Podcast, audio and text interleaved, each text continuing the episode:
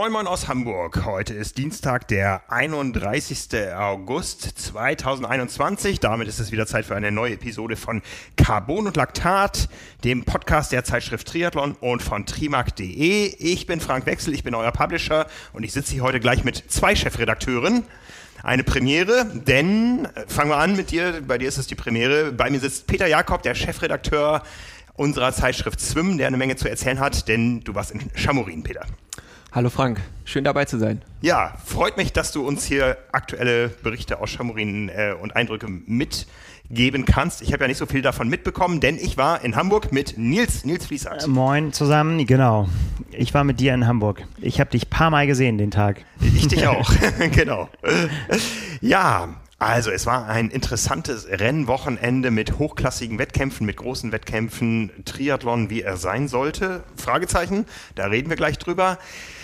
Darum müssen wir uns aber auch auf diese großen Themen beschränken. Es war noch eine Menge anderes Triathlon-Geschehen los im Lande und auch außerhalb der Landesgrenzen. Das findet ihr alles äh, auf der Website trimark.de. Berichte aus Davos, aus Duisburg, aus Zell am See, von den Paralympics. Da können wir uns heute einfach aufgrund der Masse nicht drum kümmern. Wir reden über das, wo wir persönlich dabei waren, was wir miterlebt haben. Und da starten wir mal, ich würde sagen, chronologisch in Chamorin. Da ging das Ganze ja schon am Mittwoch los. Ihr seid am, am Mittwoch angereist, glaube ich, ne? Ja, genau. Wir sind am Mittwoch äh, angereist über Wien. Das erste Mal seit zwei Jahren, dass ich wieder zu einem Rennen konnte. Äh, auch das erste Mal seit zwei Jahren wieder mit dem Flugzeug. Und dann von Wien in die Slowakei äh, nach Samorin, wo am Wochenende der Collins Cup stattgefunden hat. Dazu äh, The Championship von Challenge, das 1, 2, 3, das vierte Mal. Und ja, ein sehr interessantes Wochenende, worüber man viel berichten kann und sehr viel erzählen kann und diskutieren. Absolut. Ja, das Wochenende war deutlich länger. Dafür waren unsere Arbeitstage, glaube ich, länger in Hamburg. Da ging es aber erst dann los am Freitag mit der Pressekonferenz. Ja, wobei Peter hat so viele Interviews geführt, da, äh, da wurde der Tag auf jeden Fall auch lang. Ja. Also, bevor wir auf das ganze aktuelle Geschehen kommen, haben wir natürlich auch für diese Episode einen Präsenter für euch.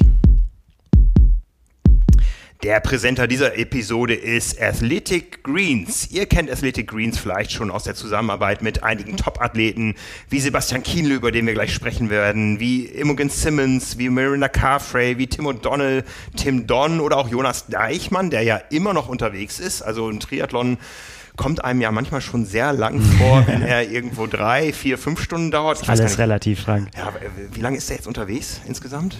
Gefühlt schon Monate. Monate, ja. ja. Ne, ist er, ist er dieses Jahr gestartet oder war schon letztes Jahr? letztes Jahr. Ja. Letztes Jahr. Ja, ja. Krass. Ja, also Jonas Deichmann jeden Samstag mit einem neuen Einblick in seinen Triathlon um die Welt bei uns auf trimark.de und aus aktuellem Anlass auch am Wochenende wird uns äh, Athletic Greens das ein oder andere Mal begegnen, denn wir sind ja schon fast wieder auf dem Weg nach Rot zur Challenge Rot und auch die haben eine Partnerschaft mit Athletic Greens abgeschlossen. Ja, Athletic Greens ist ein Produkt, das entwickelt wurde vom Neuseeländer Chris the Kiwi Ashenden. Vor zehn Jahren hat er sich nämlich äh, gedacht, hm, ich habe so ein paar gesundheitliche Probleme und ich suche mir mal ein bisschen Unterstützung von Ärzten, Heilpraktik Heilpraktikern und Ernährungswissenschaftlern und ich entwickle mal für mich ein Nahrungsergänzungsmittel, das vollständig ist. Der hat nämlich gesehen, alles, was es so auf dem Markt gibt, das taugt irgendwie nicht hat angefangen zu entwickeln und auch nie damit aufgehört. Inzwischen sind wir bei der 52. Version von Athletic Greens.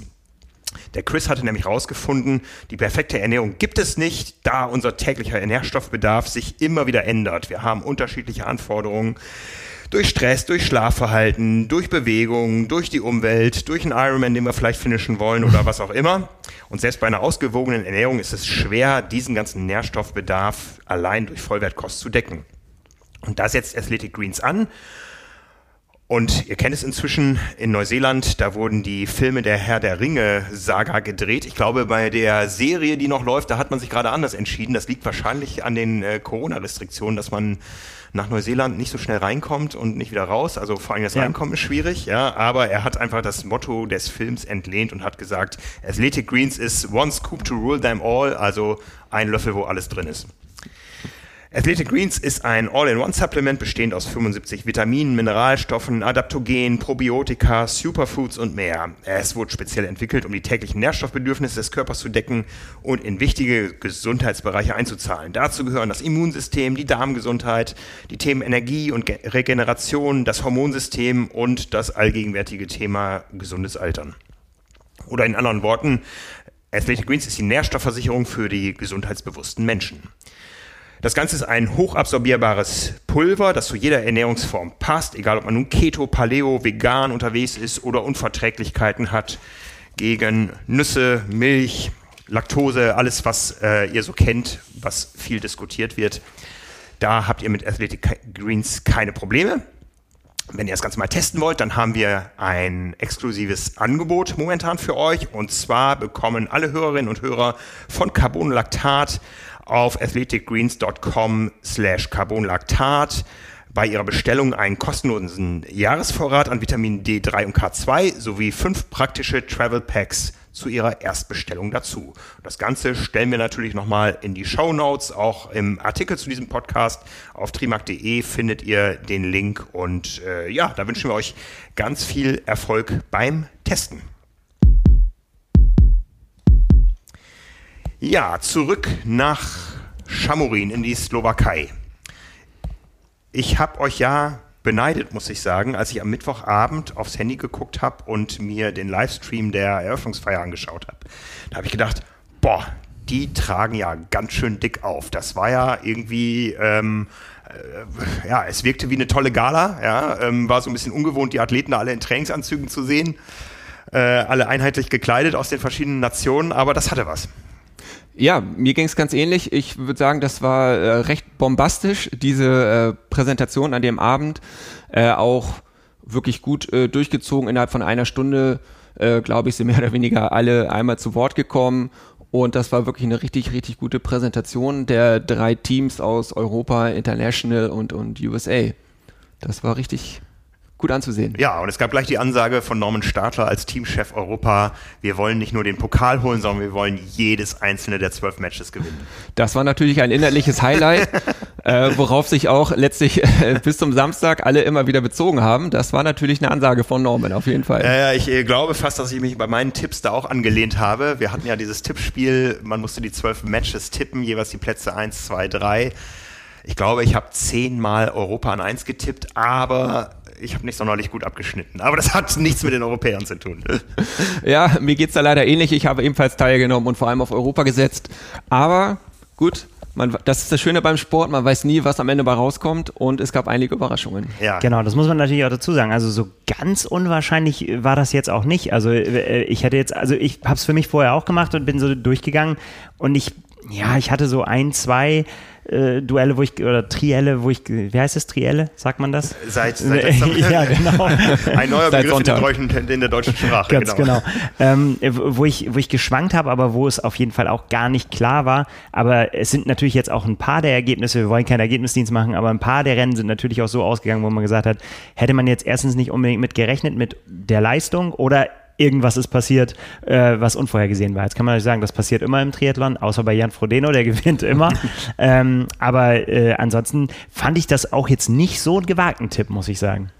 Ja, ich habe, äh, wie gesagt, diese Eröffnungsfeier gesehen und dann bin ich so ein bisschen in meinen eigenen Ironman-Tunnel eingetaucht, bis ich dann am äh, Samstag, um meine Nervosität zu bekämpfen, den Livestream eingeschaltet habe. Was ist in der Zeit dazwischen passiert?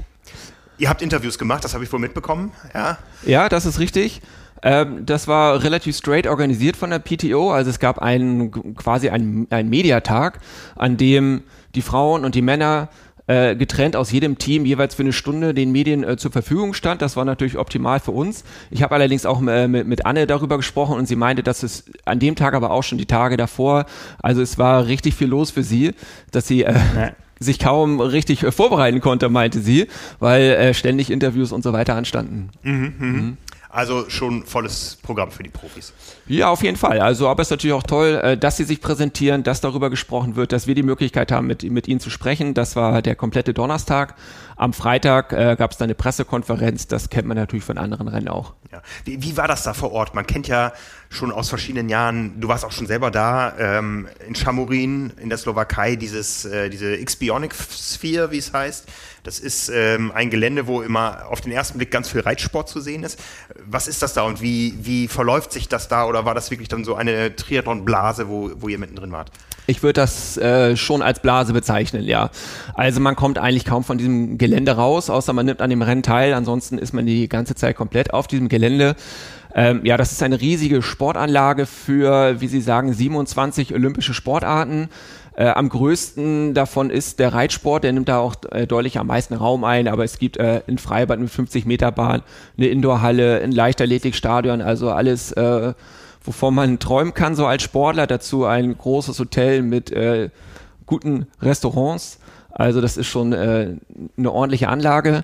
Ähm, führt natürlich dazu, dass man eigentlich gar nicht das Gefühl hat, man sieht irgendwas von der Slowakei, mhm. außer auf dem Weg von Wien dorthin aus dem, aus dem Auto heraus. Ähm, also man ist da schon, schon in dieser Blase. Ich glaube, das Bild, was der Triathlet von der Slowakei hat, ist, Sebastian Kiene läuft vor einem silbernen Pferd. Pferd. genau, das Pferd und die Rennbahn. Das genau. Wie, wie war's? Äh, ich habe das vorher äh, großen Spaß daran gehabt, an so den, den Instagram-Auftritten der, der einzelnen äh, Athleten, wenn sie sich gegenseitig auch hochgenommen haben. Hast du das auch so erlebt vor Ort, dass das so erstmal so teamintern so, so ja dieses Klassenfahrtgefühl aufgekommen ist und dann auch so ein bisschen im, im nett gemeinten Battle irgendwie mit den anderen Athleten. Ich stelle mir jetzt gerade vor wie bei Harry Potter, ja, da ja, gibt es so die drei Häuser. Die, ja, ja. Also. ja, definitiv. Und ich glaube auch, dass die Athleten da äh, sehr viel Spaß dran hatten ähm, gemeinsam in, in, in ihren Teams aufzutreten, sich vor zusammenzusetzen. Ich, ich habe dir auch gefragt, wie, wie war es, wie muss man sich das vorstellen, wenn ihr mit zwölf Leuten äh, zusammenhockt, dazu die beiden Captains, ähm, wenn ihr die Ausstellung besprecht, irgendwie, wer gibt da den Ton an, was passiert da? Und das äh, ist schon, da, da passiert schon einiges. Erzählen Sie zumindest, ohne jetzt zu sehr ins Detail dabei zu gehen. ähm, aber das kann man sich ja vorstellen, wenn du da Topathleten wie, wie äh, Jan Frodeno, Sebastian Kiele, Patrick Lange, Daniela Rief, ähm, Lucy Charles Barkley, Anna Haug auf, auf einem, in einem Team hast, ähm, da geht ja. schon einiges ab dann. Ja, gerade bei den deutschen vorher. Männern weiß man ja, da war auch nicht immer alles Friede, Freude, Eierkuchen. Äh, äh, wie haben die sich da zusammen präsentiert? Ja, wie hat Sebastian Kienes ausgedrückt, äh, es war auch eine gute Gelegenheit, die gegenseitigen Amo, äh, Anomisitäten äh, mal beiseite zu legen und auch mal abends essen zu gehen, auch kurz vorm Rennen, was er sonst äh, vielleicht nicht machen würde mit Patrick Lange. Ähm, ansonsten, man hat das auch gemerkt jetzt bei der Pressekonferenz, die wirklich sehr, sehr interessant und lustig war, äh, wo sich die Teams gegenseitig angestachelt haben und äh, dann Beifall aus ihren Teams bekommen haben. Das war, das, das war schon sehr lustig. Großartig, großartig. Ja, dieser Teamgedanke, gerade auf der Ebene eine komplett neue Dimension im Sport. Ja, also das war ja lange die Frage, kann das funktionieren? Nimmt die Triathlon-Szene das an? Ja. ja, das ist natürlich die gute Frage. Also ähm, alleine Jan Frodeno mal wieder in einem Trainingsanzug zu sehen, fand ich schon schon äh, sehr, sehr lustig. Er selber sagt auch, er kann sich kaum daran erinnern, wann er das letzte Mal einen äh, Team-Trainingsanzug angezogen hat. Äh, vielleicht war es 2013 beim Weltmeistertitel, ich, ich bin mir nicht mehr sicher. Ähm, ja, definitiv. Das war sehr spannend. Mhm, mh.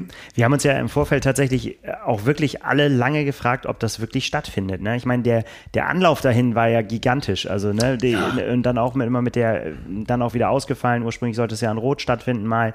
Und äh, dann äh, hieß es aber immer, das findet statt, wir kriegen das hin. Und auch auf Nachfragen, als dann äh, klar war, dass das in den PTO-Verträgen drin steht, dass das quasi eine Pflichtveranstaltung ist, wenn du ins Team berufen wirst, ähm, bin ich ganz ehrlich, war ich trotzdem skeptisch, ob da bis zum Schluss, ob da wirklich alle auftauchen oder ob da nicht doch einer noch eine Erkältung kriegt oder im Training umgeknickt ist und so, weil es so gar nicht in seine Vorbereitung mhm. passt. Aber äh, war ja jetzt, erstens war es nicht so und ja, also ich meine, so wie sich jetzt die Athleten alle geäußert haben, haben sie auch großen Spaß gehabt. Also von daher, äh, ja, hätte ich nicht gedacht. Ich hätte auch gedacht, dass das auch dieses, dieses Teamgedanken nicht funktionieren kann, weil wenn du so viele äh, äh, also allein schon sponsorentechnisch, so dass du jemanden wie Jan Frodeno dazu bewegt kriegst, dass der einen Anzug anzieht, der nicht von seiner Firma ist. Ähm, hätte ich nicht gedacht, aber das scheint alles äh, wohl überlegt zu sein und wahrscheinlich auch wohl schriftlich fixiert, dass es dazugehört. Mhm. Und dann äh, wird es auch so gemacht. Ja, du erinnerst dich, mein Statement auch im Podcast hier vor einem halben Jahr war, die, der Collins Cup wird nie stattfinden, auch weil die PTO ihn nicht mehr braucht, weil die PTO Championship zu gut gelaufen ist für die PTO. Ja. ja da haben sie ja auch schon die Creme de la Creme nach äh, Daytona damals bekommen und ich habe immer gedacht, die brauchen kein künstliches Format, weil sie es mit einem klassischen Triathlon-Format eigentlich schon geschafft haben. Das war ja auch eine tolle Premiere damals, wo sicher auch noch, noch Spielraum nach oben gab. Aber ich war immer davon überzeugt, äh, bis vor wenigen Wochen, das, das muss gar nicht oder und deswegen wird es vielleicht auch gar nicht mehr so verfolgt. Aber die PTO hat da echt einen langen Atem gezeigt und das, was vor vielen, vielen Jahren, du hast es gesagt, in Rot schon angekündigt war, ich erinnere mich an diese allererste Pressekonferenz, wo ja. niemand wusste, was die PTO ist. Da hat man immer noch gesagt, das ist die Athletengewerkschaft oder sowas, ähm, wo dann irgendwelche Menschen, die man mit dem Triathlon nicht in Verbindung gebracht hat, aufgetreten sind. Sehr challenge-nah damals auch schon. Norman Stadler äh, war auch schon dabei, glaube ich. Ähm, in einem Altenheim hat diese Pressekonferenz stattgefunden in Rot. Äh, wir wir machen hier im nächsten Jahr den Collins Cup. Und dann hat es aus verschiedenen Gründen viele Jahre gedauert. Und jetzt war er da. Ja, also ich muss sagen, mir ging es äh, in der Vorbereitung ähnlich. Ich habe immer wieder auf die Startliste geguckt, äh, den Kopf geschüttelt und gefragt, kommen die wirklich alle? Mhm. Ja. Äh, sie sind eigentlich alle gekommen, bis auf ein, zwei Verletzte. Ähm, und ja, ein bisschen ist, stellt sich natürlich die Frage, ob der Collins Cup dann auch das geliefert hat, was er groß angekündigt hat und versprochen hat. Also es war ja wirklich auch in der Ankündigung bombastisch, Social Media, ähm, konnte man sich kaum vorretten. Und ja, was man so hört, ich konnte natürlich leider, da ich dann vor Ort bin, jetzt die Übertragung im Fernsehen äh, nicht sehen, aber da geht es ja schon mit der Kritik los, dass das äh, Ganze nur im Pay-TV zu sehen war.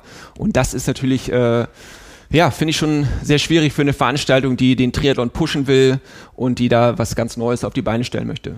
Also ich erinnere mich an die ersten Verlautbarungen, dass es wirklich hieß, wir streamen das Ganze live und ich bin mir nicht mehr ganz sicher, ob es hieß, wir streamen das Ganze live weltweit kostenlos? Fragezeichen. Ja, ich glaube fast nicht, dass es das hieß, um ehrlich zu sein, ja, aber.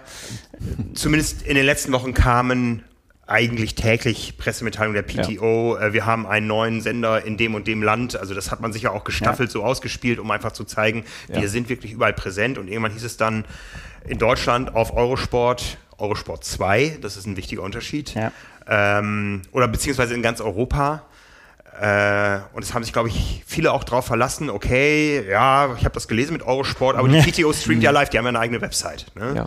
Und dann war für viele tatsächlich am Samstag die Überraschung groß, als sie auf die PTO-Website gingen und da stand, du kommst hier nicht rein, du bist nämlich in Europa, wir haben einen Partner, Eurosport, Eurosport 2.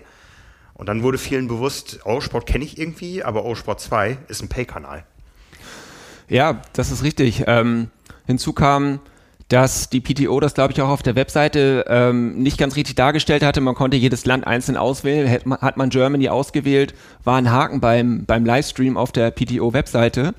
Äh, und der muss da falsch gewesen sein, weil äh, Deutschland zählt mit zu Europa und für ganz Europa galt, dass äh, der Collins Cup nur auf Eurosport 2 zu sehen sein wird. Mhm. Ja, ich bin bei dem Thema immer, wir haben schon mal darüber diskutiert, als es äh, darum ging, ob man für diese Facebook-Übertragung zwei Euro, die damals über bezahlen sollte. Das haben sie ja, wurde ja quasi im letzten Moment noch abgebügelt, weil es dann ja doch noch ähm, von den öffentlich-rechtlichen dann gestreamt wurde. Ähm, jetzt ist es hier so, ich bin so ein bisschen hin und her gerissen, was das äh, angeht. Auf der einen Seite denke ich mir, ja gut, was, wenn man sich jetzt anmeldet dafür für den Player und sich dann, dann gleich wieder kündigt, dann hat es eine Handvoll Euro gekostet. Wenn ich das wirklich sehen will, dann kann ich mir das gönnen. Auf der anderen Seite ist man natürlich vom Triathlon eigentlich gewohnt, dass das so dieser umarmende Sport ist, ne, wo mhm, alle mhm. sogar mit den Profis zusammen ins Rennen gehen können und äh, ne, man kann einfach an die Strecke gehen und Weltstars sehen und äh, sich vielleicht sogar mit ihnen unterhalten in der Wechselzone und so weiter. Und wenn das jetzt in diese Pay-TV-Richtung abdriftet, dann ist das eine Situation, die ich ungewöhnlich finde. Auf der anderen Seite ist es aber auch so, dass die PTO ja gesagt hat, sie wollen sich dafür einsetzen, dass die Athleten, dass mehr bei den Athleten ankommt am Ende und dass sie denen Geld auszahlen können und dass die Preisgelder höher werden sollen. Und jetzt wissen wir natürlich auch, in welche Richtung das gehen soll. Das funktioniert über die Vermarktung von, von Fernsehrechten, ähm, weil wo soll das Geld sonst herkommen? Ne? Mhm. Und das ist so ein, das wünschen wir den Athleten ja auch oder wir sehen das ja immer wieder, wenn wir nicht mit den absoluten Topstars sprechen, sondern sogar schon mit den immer noch Topstars, aber die zweite Reihe Topstars, schon bei denen, äh, ja, ist, ist das, fällt das Geld nicht vom Himmel. Und muss man sich jetzt so ein bisschen entscheiden, was will man. Ne? Wenn man das kritisiert und sagt, das muss alles umsonst bleiben, dann will man eigentlich die Verhältnisse, wie sie so bleiben. Mhm. Man muss dazu auch noch sagen, Eurosport ist ja auch ein spezieller Sender. Und jetzt muss ich vorsichtig sein. Wir verlegen eine Zeitschrift, für die zahlt der Endkunde Geld und es ist Werbung drin. Das ist jetzt bei Eurosport genau das Gleiche. Der Kunde zahlt Geld, er bekommt aber trotzdem Werbung ausgespielt. Ja, und das war, glaube ich, für viele dann auch nochmal besonders erschreckend, die sagen, ich habe doch jetzt Geld bezahlt und jetzt kriege ich hier so viel Werbung eingeblendet, auch immer wieder für eigene Eurosport-Formate. Ja, ich habe doch gerade schon Eurosport gebucht, also viele haben dann ja spontan gebucht. Ich habe es auch gemacht, ich habe über Amazon Prime äh, dann Eurosport aufgebucht. Ja, aber ich, ich, ich, finde immer, ich finde immer, das kann ja nicht Sinn der Sache sein, dass man sich ein Abo holt, was man dann gleich wieder kündigt. Ja, ja das ja. haben wir vielleicht alle auch schon mal bei irgendwelchen mhm. Angeboten gemacht, aber das, das kann ja nicht äh, Sinn der Sache sein. Ich ja. sehe es auch so, man, man kann es auch positiv sehen und sagen, offensichtlich ist da äh, Interesse da bei den Sendern, auch dafür Geld zu bezahlen, mhm. dieses, diese Veranstaltung zu übertragen. Aber es ist natürlich schade, wenn es dann so kompliziert ist, äh, dazu zu schauen. Mhm. Ähm, vielleicht ganz kurzer Vorgriff, am, am, nächsten Tag fand ja The Championship statt, das konnte man über Facebook gucken, dafür musste man auch bezahlen, aber es war einfach. Mhm. Du gehst auf die Seite, äh, auf die, auf die Facebook-Seite, klickst den Bezahlen-Button, machst das über PayPal und die Sache äh, ist erledigt, ja. Und mhm das war offensichtlich äh, bei Eurosport 2 nicht so einfach. Ja, und Eurosport hat noch ein, ein, anderes kleines systemisches Ding. Das ist da einfach so, das wissen wir aus ganz vielen anderen Eurosport-Übertragungen. Da ist immer das Weltbild, über das kommentiert wird, aber das kommt mit relativ wenig Geräusch beim Endverbraucher an. Das heißt, man hört mehr die Kommentatoren, man kriegt gar nicht so die Stimmung mit. Es hört sich immer so ein bisschen steril an. An anderer Stelle war ich darüber ganz froh, da kommen wir später noch drauf, äh, an, bei einer anderen Übertragung. Aber man war so ein bisschen entrückt von dem Ganzen, äh, weil man A, ähm, eben nicht so direkt drin war akustisch und B, immer wieder diese Unterbrechung hatte und C, und da wir wollen jetzt nicht groß über andere Medien reden, aber da muss man wirklich die PTO nochmal beim Wort nehmen. Die haben ja wirklich einen neuen Standard versprochen in der Übertragung. Und da glaube ich schon, dass sie den Mund da sehr voll genommen haben. Das haben wir damals auch in Daytona kritisiert. Also zumindest am Anfang hakte da so einiges auch beim Bild. Also diese Bilder vom Schwimmen, die waren wirklich teilweise nicht gut, äh, da Drohnenaufnahmen zu zeigen, wo wirklich alles wie wild geschwankt hat und so. Bei dem, was sie versprochen haben, was sie an anderer Stelle auch gemacht haben. Auf der anderen Seite gab es dann irgendwo fahrende Roboter, die super Zeitnahmen, äh, Zeitlupenaufnahmen gemacht haben. Aber so das Schwimmen zu verfolgen, war relativ schwer. Man musste auch manchmal irgendwie nicht, aus welcher Perspektive wird jetzt gerade gefilmt und wie sind die Abstände. Und was vor allen Dingen bei diesem Format hätte sein müssen. Man hätte viel mehr im Bild sein müssen, welches Duell wird gerade gezeigt, wer sind die Athleten und das war so ein bisschen schwierig, zumal auch die Einblendungen fehlerhaft waren. Ja, also die, die technische Aufwartung war schon, schon enorm. Also es gab fliegende Kameras an, an Seilen, die hin und her geschwenkt wurden, mhm. die mit den Athleten mitgefahren sind. Das war schon, äh, schon echt beeindruckend. Äh, ja, die PTO hatte, ziemlich, hatte viele Zusatzinfos versprochen wo ich, dadurch, dass ich vor Ort war, das nicht, ex, äh, nicht so nachvollziehen konnte, was da jetzt wirklich gezeigt wurde. Äh, aber was ich so höre, ähm, hätte da ruhig ein bisschen mehr sein können. Das, es sollte Zusatzinfos zu äh, Pulswerten geben, aktuelle dann natürlich immer die Abstände, das war auf der Webseite ganz, ganz gut zu sehen, aber so ganz stimmten die Zeiten da auch immer nicht. Mhm. Ja, das äh, war schon ein bisschen schade. Stimmt, da waren viele Sachen auch, auch fehlerhaft ich habe gesagt, das war jetzt der Eindruck, den ich von Anfang an oder zu Beginn hatte. Ich musste dann ja selber los mein Rad einchecken hier in Hamburg. Und Nils, wir haben dann den, den Schluss zusammen gesehen. Da war es ja, also, da wirkt es ein bisschen besser und solider. Ich habe zwischendrin, ich war ja auch unterwegs und äh, habe immer zwischendrin teil, teilweise wirklich auf die Zeiten geguckt und habe gesagt, okay, das kann auf gar keinen Fall äh, stimmen, was da in den Live-Stats steht. Teilweise hat es gestimmt. Daniela Rief war tatsächlich so weit weg, äh, äh, was ich nicht für möglich gehalten habe im ja. Vorfeld. Ähm, aber bei, bei, anderen standen äh, teilweise Dinge drin, die dann einfach auch irgendwann korrigiert wurden, die dann nicht gestimmt haben. Aber ansonsten war äh, dieses Live-Stats, ich möchte da so ein bisschen, ich meine, klar, kann man sagen, wenn man äh, viel rausposaunt, dann erwarten das auch alle. Aber ich möchte mich gerade so ein bisschen mehr darauf besinnen, was die alles geschafft haben. Ne? Ein mhm. Ding haben wir schon aufgezählt. Sie haben es geschafft, die ganzen Stars dahin zu bekommen. Ne? Die haben es geschafft, dass sie die Trainingsanzüge anziehen. Die haben es geschafft, dass sie die ganze Show damit machen, dass das alles wirklich äh, stattfindet. Ich finde auch, dass die Idee, wo wir am Anfang ja immer gesagt haben, das ist alles relativ kompliziert und so weiter und das Punkteverfahren dahin, also wie man quasi ins Team gekommen ist, ist ja auch immer noch viel diskutiert und auch ist auch relativ undurchsichtig, wie jetzt das zustande kommt, äh, wie viele Punkte man für ein Rennen bekommt, damit man letztendlich da im, im Ranking steigt.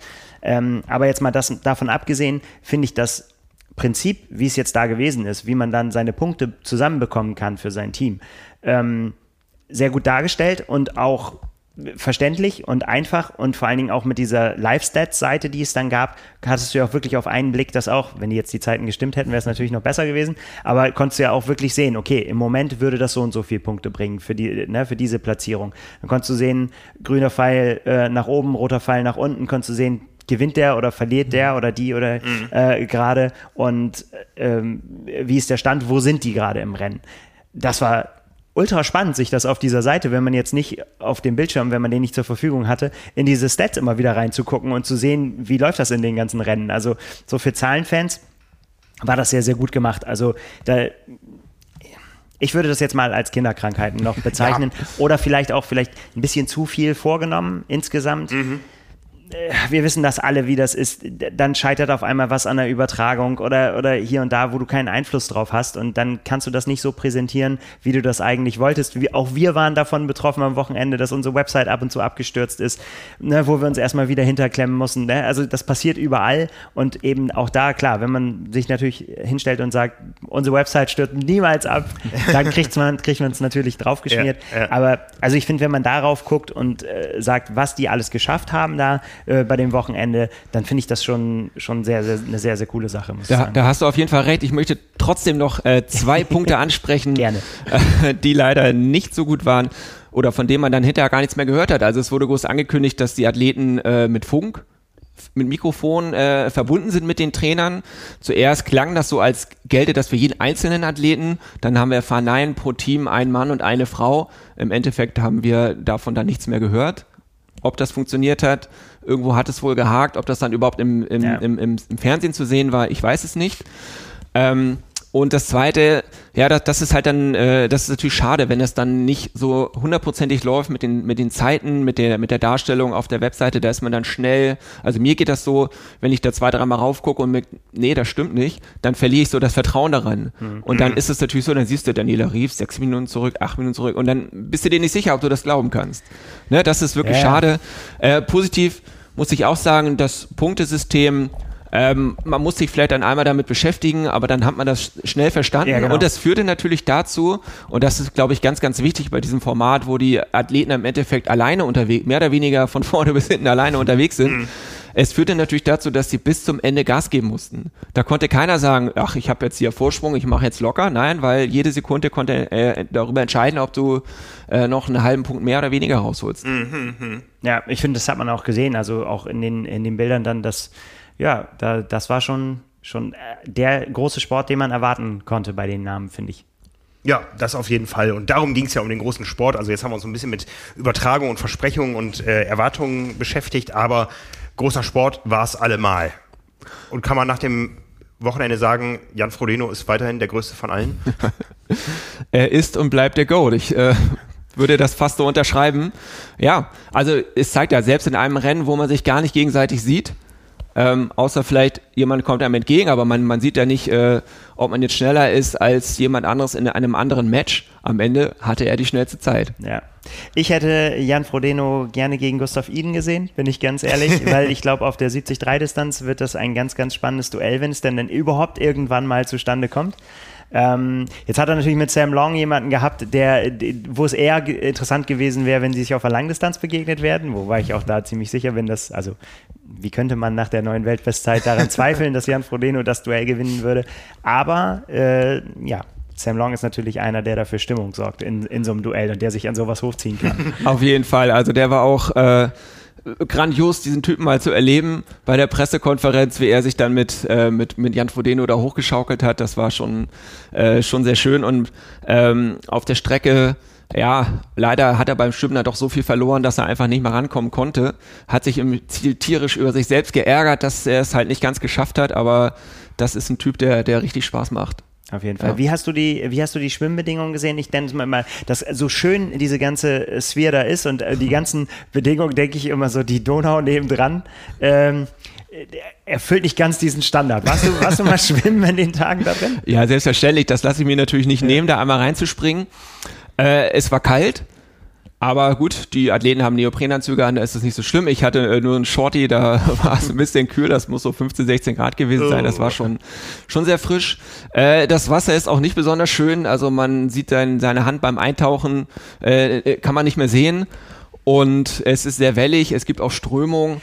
Es ist nicht besonders schön, das stimmt. Also ich hatte den Eindruck bei den, bei den Bildern, dass die nach dem Start erstmal ordentlich stromaufwärts schwimmen müssten, als wenn da eine ordentliche Strömung ging. War das so? Ja, ich würde sie jetzt nicht überbewerten, aber es war definitiv eine Strömung da. Man schwimmt auch gegen die Flussrichtung, man ist so ein bisschen, so ein bisschen nicht ganz im Strom, sondern abseits davon. Ähm, aber natürlich ist da auch Strömung und man schwimmt erst dagegen und dann mit, äh, mit dem Wasser wieder zurück. Ähm, ja, das, das hat natürlich seinen, seinen Einfluss, aber wie immer im Sport, das gilt äh, für alle Athletinnen und Athleten, ist es das Gleiche. Aber es ist definitiv jetzt keine Strecke, wo man beim Zugucken sagt, wow, sieht das toll aus. Das hast du an der Donau nicht. Es ist zweckmäßig, ne? Das ist Wasser direkt an der, der Stelle, wo man wo man wo man es braucht. Ja. ja. Ja, was, was gab es noch? Ich hatte mich noch ähm, gefragt, das war für mich auch so ein kleiner Schockmoment. Das war dieser, dieser Punkt mit den Stats, ähm, wo Patrick Lange abgeblieben ist. Auf einmal war der Rückstand da. Kannst du dazu was sagen? Habt ihr, habt ihr das vor Ort ergründen können, wie es dazu kam, dass er sich da verfahren hat? Soweit ich weiß, wurde er wohl von einem Polizisten in die falsche Richtung äh, geschickt.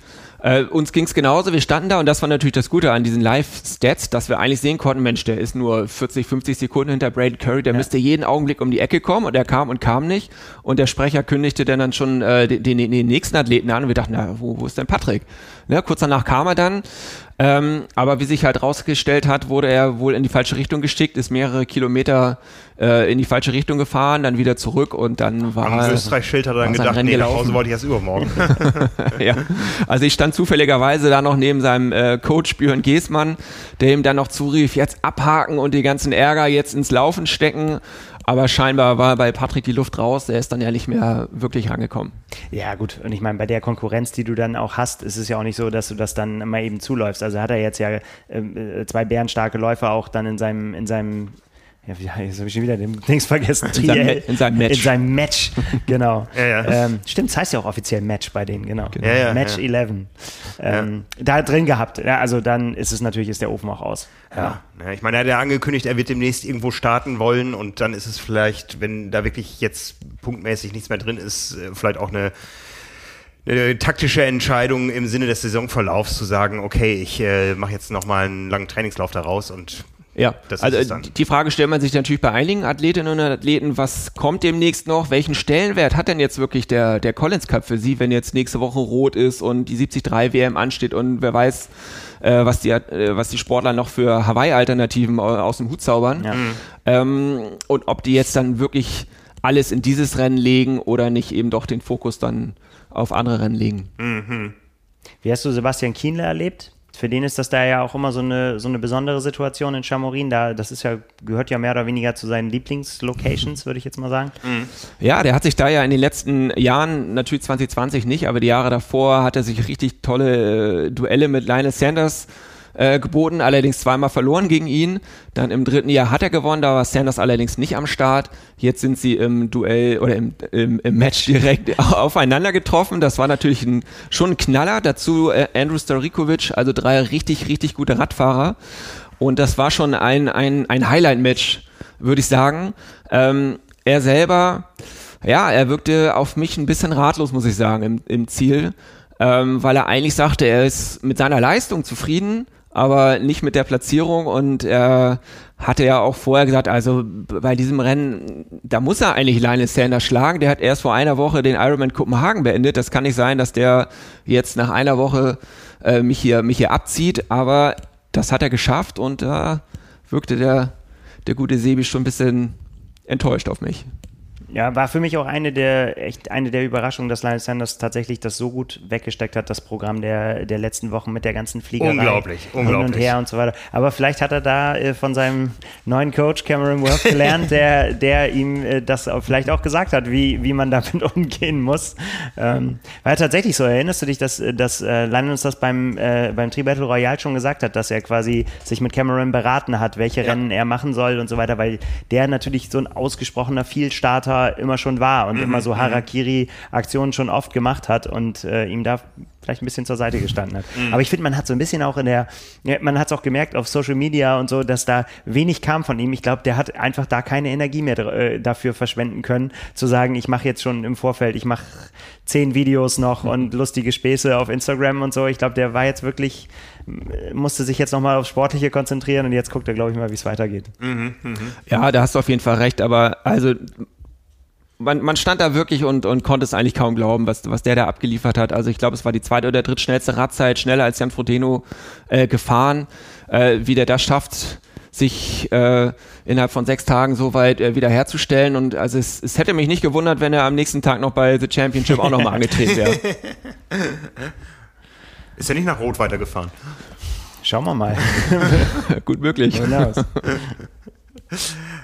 ja, großes Kino, was der da abgeliefert hat. Also der hat uns viel Spaß gemacht schon dieses Jahr. Ich weiß gar nicht, ob äh, der jetzt noch wirklich mal eine längere Saisonpause braucht, ja, bis Februar zum Beispiel, aber äh, krasser Typ. Ne? Ich meine, wir durften ihn ja ein bisschen näher kennenlernen, äh, dadurch, dass wir eben nicht so viele waren, die insgesamt im Allgäu waren. Das, das, das ist schon echt eine Bereicherung da in, in der gesamten Szene, so ein Typ. Ja, auf jeden Fall. Und also das macht auch echt Spaß, mit ihm zu sprechen. Ähm, ist immer gesprächsbereit, immer höflich. Ähm, ist wirklich ein, ein, ein, super Typ, dem musst du dann eigentlich auch nur das Mikro hinhalten und dann erzählt, ja. er, erzählt er dir vom Rennen. Das ist ja. krasser Typ. Ja, großartig, großartig. Jetzt haben wir viel über Männer gesprochen. Wen haben wir noch vergessen, über wen wir noch sprechen müssen? Wir könnten über alle sprechen. Ja, man könnte, waren alle da, ja. Also, ja. Ja, da war natürlich einiges äh, los in dem Rennen. Also Sportlerinnen, von denen man mehr erwartet hatte, andere, von die man gar nicht so auf dem Zettel hatte. Also dass, dass, dass Taylor Nipp da am Ende die Topside äh, zustande bringt, hatten, glaube ich, nicht viele mitgerechnet. Natürlich hatten gerade in dem Match dann doch die meisten äh, Daniela Rief auf dem Zettel. Äh, ja, da war schon, schon einiges los. Äh, kurze Frage noch, was hatte das Wetter an Auswirkungen. Ich habe irgendwie mitbekommen noch, da war ich ja auch schon auf dem Weg da Richtung Wechselzone in Hamburg hier, äh, dass der Männerstart nochmal verschoben wurde. Ja, genau, da waren die recht flexibel, was das angeht. Ähm, der Regen kam, als die Frauen alle auf der äh, Laufstrecke waren, äh, nein, auf der Radstrecke waren. Und da war dann so eine, so eine kleine Pause, bis es dann bei den Männern weitergehen sollte. Und dann haben sie den, den Start zehn Minuten nach hinten verlegt, aber es hatte dann ein bisschen weniger geregnet, aber Regen war immer noch da. Aber der Regen hatte, hatte einigen Einfluss. Es gab mehrere Stürze. Äh, Heather Jackson ist gestürzt. Lionel Sanders ist auch gestürzt, hat uns dann seine, seine Schnittwunden da am, am an, der, an der Hand gezeigt. Holy Lawrence, ja. sorry, sorry, genau. Ähm, genau, also da, ähm, das hatte schon, schon einen großen Impact. Auch äh, Sebastian sagte, dass er kurz davor war, einmal fast äh, weggerutscht ist und er war froh, dass äh, Norman Stadler ihn im, in der Wechselzone noch zugerufen hatte, pass auf, es ist richtig glatt draußen. Mhm, mh. Mhm. Ja, interessant. Ansonsten, äh, Lucy Charles Barclay macht da weiter, wo sie irgendwie diese Saison angefangen hat, irgendwie so, dass sie Tatsächlich, ich meine, die Frage war ja, who rules Triathlon? Bei den Frauen würde ich mich mittlerweile fast zu der Prognose hinreißen lassen, dass äh, sie das gerade ist. Oder? Wie seht ihr das? Oh, das finde ich gewagt. ja, also ich, äh, also natürlich ist es auch für sie, ich meine, die war nachher bei der, bei der Siegerehrung nicht mehr dabei, weil sie wahrscheinlich kotzend über dem Klo gehangen hat. Also die, der ging es richtig schlecht, hat sie nach eigener Aussage kämpft immer noch damit gerade irgendwie entweder Lebensmittelvergiftung oder Magen-Darm oder so, spekuliert sie, genau weiß sie es ja nicht. Aber wenn du sowas schon drin hast im, im äh, Körper und dann trotzdem da so ablieferst, ähm, und auch in dem, was sie sonst so gezeigt hat dieses Jahr, ich habe irgendwie das Gefühl, dass sie die, ja, die, die Frau ist, die dieses Jahr zu schlagen ist. Schauen wir mal. Ja, gut möglich. Also meistens war dann ja bei den ganz großen Rennen doch noch jemand dann am Ende vor ihr im Ziel. Ähm, und letztlich bin ich dann doch der Meinung, kannst du es letztlich nur vergleichen, wenn die äh, Sportlerinnen und Sportler direkt aufeinandertreffen. Ja, klar, aber ich, ich bin sehr beeindruckt von dem, was sie dieses Jahr so, so abfeuert. Mhm. Irgendwie mhm. letztendlich äh, liefert sie ja überall, da wo sie an den Start geht, liefert sie ja ab, wenn, auch wenn das nicht immer ein Sieg bedeutet, wie jetzt in der WTCS, aber das wäre natürlich auch utopisch gewesen, dass sie da gewinnen kann oder dass sie sich jetzt für Olympia qualifiziert im Schwimmen. Aber so jeweils trotzdem, ich finde, sie setzt jedes Mal ein Ausrufezeichen. So auf jeden Fall, also das, ja, da stimme ich dir auf jeden Fall äh, zu. Ich hatte das damals verfolgt, wie sie sich, ich weiß nicht, ob es ganz ernsthaft war, aber wo sie die Olympia-Qualifikation geschwommen ist über 1500 äh, Meter, das war schon, schon wirklich ein beeindruckendes äh, Rennen von ihr.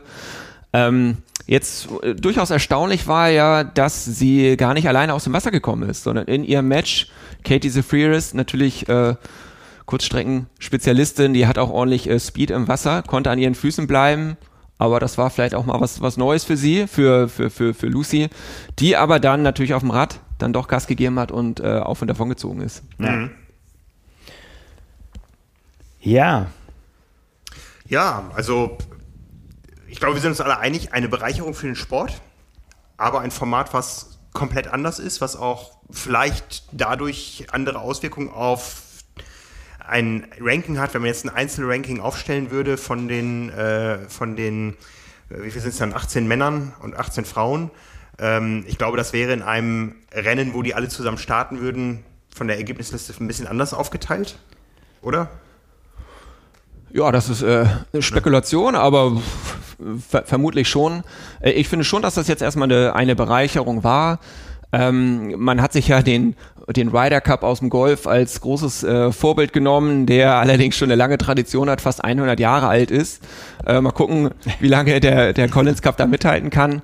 Ähm, generell finde ich es immer interessant und spannend, wenn Leute, die klassische Einzelsportler sind, wie im Triathlon, dann in einem Team antreten. Ja, und wie gesagt, im Ryder Cup funktioniert das ja auch. Die spielen ja ganz normal ihre Golfturniere weiter und das ist dann nochmal so ein so ein kleines, kleines i-Tüpfelchen vielleicht, ja. Und es lohnt sich ja auch für die Athleten, das muss man ganz klar sagen. Also die waren ja auch nicht jetzt alle äh, komplett freiwillig da, sondern es ist wirklich gerade in schweren Zeiten ja auch richtig großartig, was die PTO den Athleten geboten hat, mit allem drum und dran, ja selbst mit, mit ähm, Mutterschaftsgeld für Athletinnen, die jetzt mal ein Jahr ausgesetzt haben, um Nachwuchs zu bekommen und so.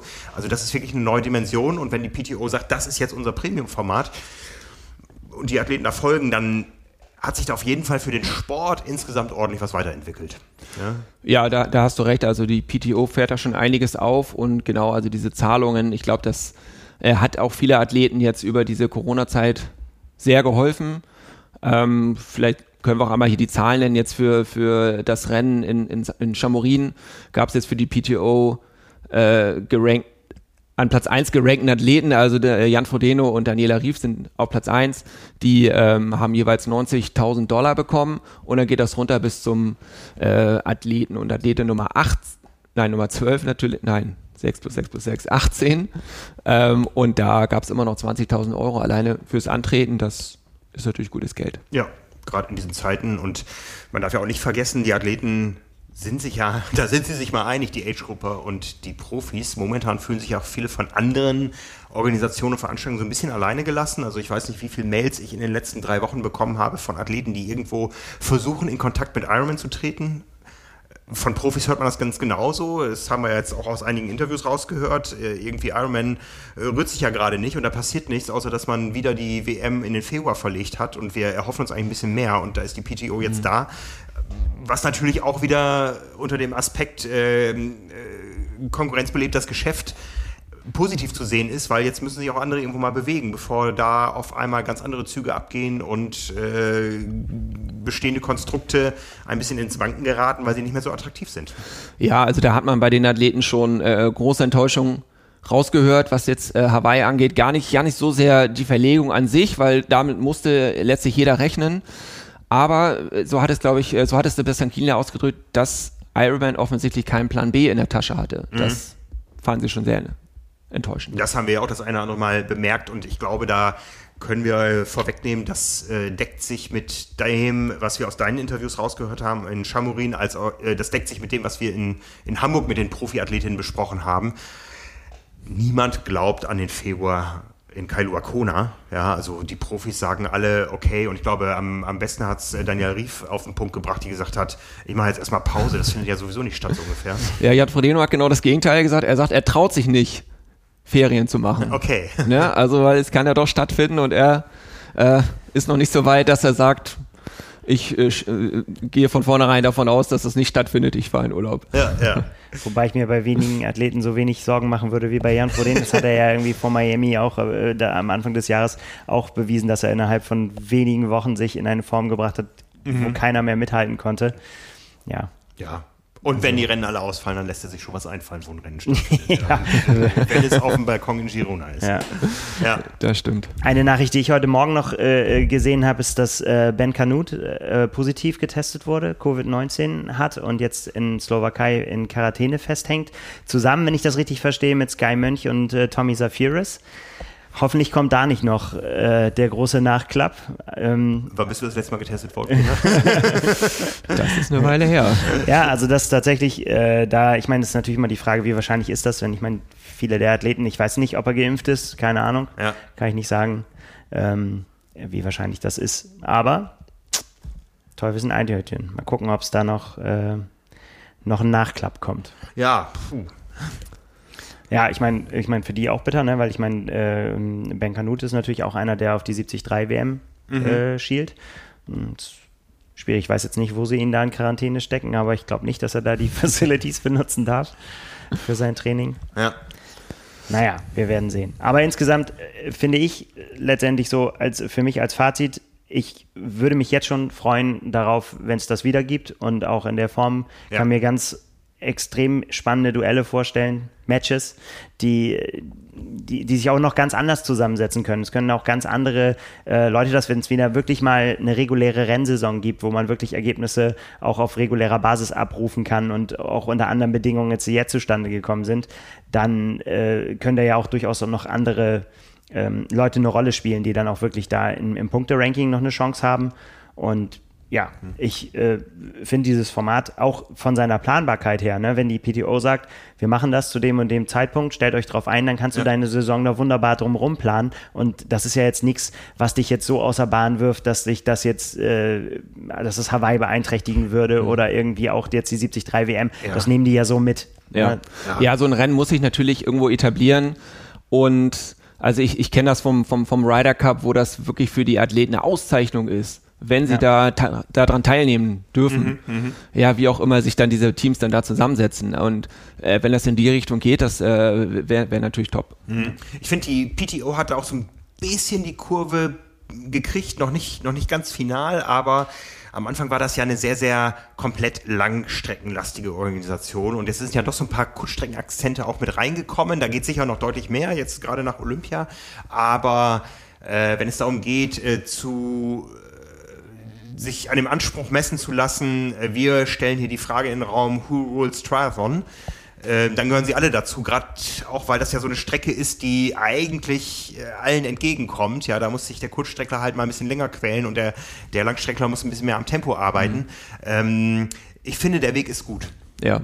Ja, wir haben die Streckendistanzen hier gar nicht genannt. Das war eine abgewandelte Mitteldistanz mit zwei Kilometer Schwimmen, 80 Kilometer Radfahren und 18 Kilometer Laufen. Ja, vielleicht ist das auch eine gute Idee, gerade so die, die letzten Kilometer rauszunehmen, da wo es dann so richtig weh tut, dass es da ein Tick kürzer ist. Ja. Ja. Noch so ein kleiner Fun-Fact am, am, am Rande. Ähm, mit dieser Teamzusammensetzung ist es natürlich irgendwo auch gewagt. Du hast USA, klar, die kennen das, für ihr Land anzutreten, ist gerade, ich kenne das aus dem Schwimmsport, also das pusht die nochmal ungemein, das merkt man, merkt man den Athleten auch richtig an und ich glaube, die kitzeln da immer dann manchmal nochmal die entscheidende Hundertstel oder Sekunde raus. Äh, jetzt haben wir auf der anderen Seite äh, ein Team, Team Europe, was mit der EU-Flagge gestartet ist, obwohl da, ich glaube, fünf Briten im Team sind, die alle gerade aus der EU raus sind. Ja, das war schon. Naja, naja. ja, äh, doch, wir haben es wir auch gesehen live im Fernsehen. Äh, Joe Skipper, der hat die EU-Fahne am höchsten gehalten. Ja, also. Ähm, ja, aber die sind ja international unterwegs. Ja. Das ist es ja. Die, und da wollen wir doch die äh, Politik da nicht äh, vermischen mit Sport. Äh, Von daher. Da, da habt ihr natürlich recht. Also, aber äh, noch ein äh, Stück weiter gefreut hat sich Jackson Laundry, der das letzte Match gewonnen hat. Also der hat auch die Fahne, die hat er so abgefeiert. Das war, war schön anzusehen. Wie siehst du diese Einteilung, diese drei Teams? Ja, es war ja äh, Europe, USA und Internationals. Man hätte jetzt auch sagen können, man macht Nordamerika, dann wäre zum Beispiel Lionel Sanders in einer anderen Mannschaft gestartet. Ist das so in Stein gemeißelt? Ist, ist das das gleiche wie im Riders Cup? Weiß Nein, im, im Ryder Cup spielt äh, USA gegen Europa. Ja. Stimmt, das sind nur die beiden, ja. Genau. Andere, also Australier, Südafrikaner, was es noch alles gibt im Golf, die dürfen da nicht dran teilnehmen. Äh, früher waren es mal nur die Briten. Ich habe nochmal nachgeguckt, seit 1977 gegen, geht's gegen Europa. Ähm, ja, da könnte man äh, vielleicht noch dran drehen. Einige haben ja auch vielleicht ein bisschen scherzhaft vorgeschlagen, man hätte auch ein Team Deutschland an Start schicken können. Ja. Hätte man, glaube ich, äh, definitiv zur Zeit. Aber ich, ich denke, wenn man ein bisschen in die Zukunft guckt, ähm, man kann nicht immer davon ausgehen, dass es so viele Deutsche wirklich äh, auf dem Leistungsniveau Athleten gibt, äh, wie es momentan ist. Und ähm, da finde ich das schon ganz gut, dass man dann sagt Europa.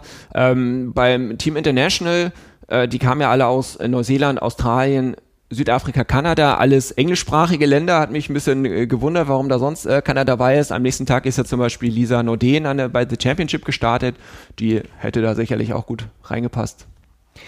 Ja, also für mich, ich fand es super interessant, vor allen Dingen auch nochmal zu sehen, du hast angesprochen mit den verschiedenen Distanzen, die sich treffen, aber auch jetzt äh, außerhalb von Weltmeisterschaften hat man das ja auch nicht so in der Dichte. Es gibt ja schon äh, so Athletentypen, die entweder nur bei US-Rennen starten oder sich eher so im ozeanischen Raum aufhalten und so weiter. Und dass jetzt einfach mal diesen Mix gab, so, ne, dass, dass die alle gegeneinander äh, da mal mhm. sind, dass man auch, dass auch Namen so äh, eben auf die, ähm, auf, auf, die Liste kommen, die du, die du sonst nicht wirklich gegeneinander antreten siehst. Das mhm. fand ich zum Beispiel sehr, sehr spannend. Also, dass man einfach da ein paar Kandidaten hatte, ja, die sich, die sich jetzt da ja mal hier präsentiert haben. Ja, das, das, war ja auch ganz äh, witzig gemacht bei der äh, Eröffnungszeremonie, wo dann ja auch erst diese Matches äh, quasi, nein, sie wurden ja nicht bekannt gegeben, sondern die äh, Team-Captains haben jeweils gesagt, wen sie jetzt in, in, in diesem Match aufstellen. Mhm. Ähm, und das bietet natürlich auch so ein bisschen taktischen Spielraum. Also wenn jetzt Team Europa gleich als erstes äh, bei den Frauen war es Daniela Rief, bei den Männern Jan Frodeno aufstellt, ja, was machst du dann? Ja. Ne, stellst du genau. deinen, deinen besten Athleten dagegen in der Hoffnung, äh, dass du dann gegen Frodeno gewinnst? Oder stellst du vielleicht eher jemanden auf, wo du sagst, äh, gegen den haben wir eh keine Chance, da stellen wir vielleicht nicht den Besten auf, sondern versuchen mit unserem Topmann, mit unserer Topfrau dann ein anderes Match zu gewinnen. Wobei du da natürlich dann wieder das Risiko hast, dass du eventuell dann die Vollklatsche kriegst, ne? Die, die, die richtige, die Abstandspunkte, äh, ja. ne? wo du sagst, ja. das ist vielleicht auch keine so gute Idee, da so reinzulaufen. Also es ist schon höchst taktisch. Also da muss man sich schon äh, ein bisschen Gedanken machen. Ja, da, da hast du recht. Also man hat es ja auch gesehen, es hat sich dann an, an einigen Matches, sah man das jetzt bei, bei Sebastian Kienle, wo sich da die, die Radfahrer getroffen haben. Bei Anne Haug waren es äh, drei Top-Läuferinnen.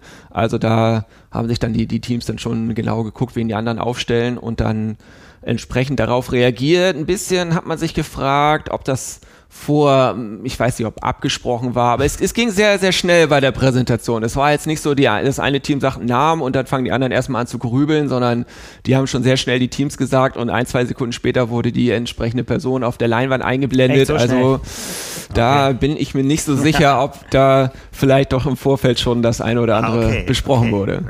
Ich äh, muss ja sagen, ich war ein bisschen skeptisch, was die Besetzung des Team-Captains durch die Person Norman Stadler betrifft. Ja, wir kennen ihn ja schon viele Jahre lang. Man hat immer so ein bisschen den Eindruck, seitdem er seine aktive Karriere beendet hat, stand er so ein bisschen über den Dingen, hat auch viel kritisiert und ähm, äh, auch manchmal so den Eindruck äh, vermittelt, äh, damals bei uns äh, war das ja alles noch harter, echter Sport und jetzt ist es ja alles so ein bisschen verweichlicht. Welche Rolle hat er da gespielt?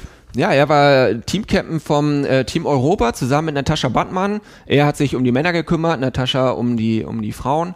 Und Ja, also er wirkte schon ein bisschen wie der, wie der väterliche Freund fast von den, von den Athleten. Aber es war schon schön anzusehen, wie er dann im Ziel hatte Sebastian Kiene lange umarmt.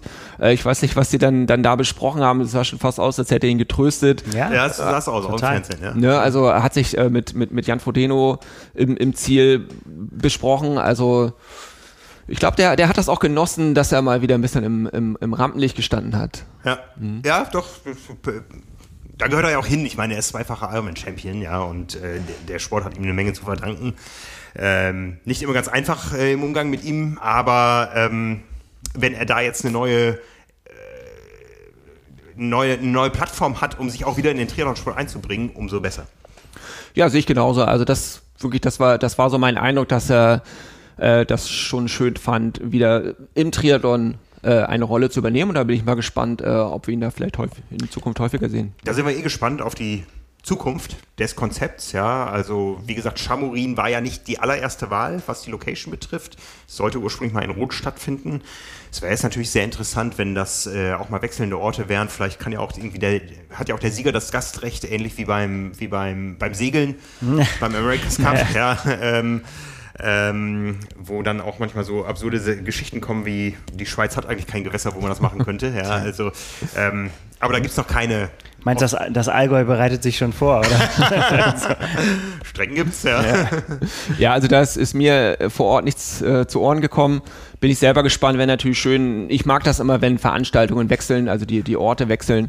Ähm, prinzipiell fand ich es schon gut, dass das äh, an ein Rennen gekoppelt ist, wie jetzt äh, The Championship. Einfach dann hast du Athleten vor Ort, da, da hast du die Stimmung, die hast halt mhm. halt diese Anbindung an die Age Grouper, auch wenn die natürlich nicht ganz exakt das gleiche Rennen machen, aber sie sind vor Ort und, und, und machen halt auch Stimmung. Mhm. Sehr schön. Du hast äh, es erwähnt, The Championship, war das jetzt das Anhängsel zum Collins Cup oder wie muss man das sehen? Ja, ein bisschen schon. Also das war auf jeden Fall mein Eindruck.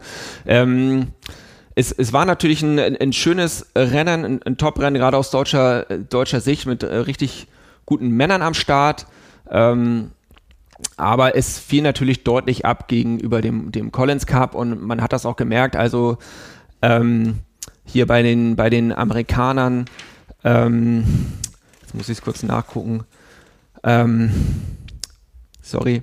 Colin Chatier ist ja kurzfristig eingesprungen, der wäre eigentlich bei The Championship am Start gewesen. Frederik Funk war äh, Ersatzmann für den Collins Cup für das Team Europa, ist bei The Championship angetreten, aber alle, die irgendwie die Möglichkeit gehabt hätten, wären natürlich beim Collins Cup gestartet. Und ja, das, das wertet natürlich äh, The Championship in meinen Augen schon ein, ein bisschen ab, was ja doch ein Aushängeschild-Event von, von Challenge ist und sein soll. Einmal muss man sich dafür qualifizieren. Ja, ja. Wie war das Rennen sonst? Du hast es, wie gesagt, schon erlebt. Äh, Age Grouper hatten es ja auch nicht ganz einfach in den letzten Jahren. War das so vergleichbar mit den sonstigen Austragungen da in Chamorin?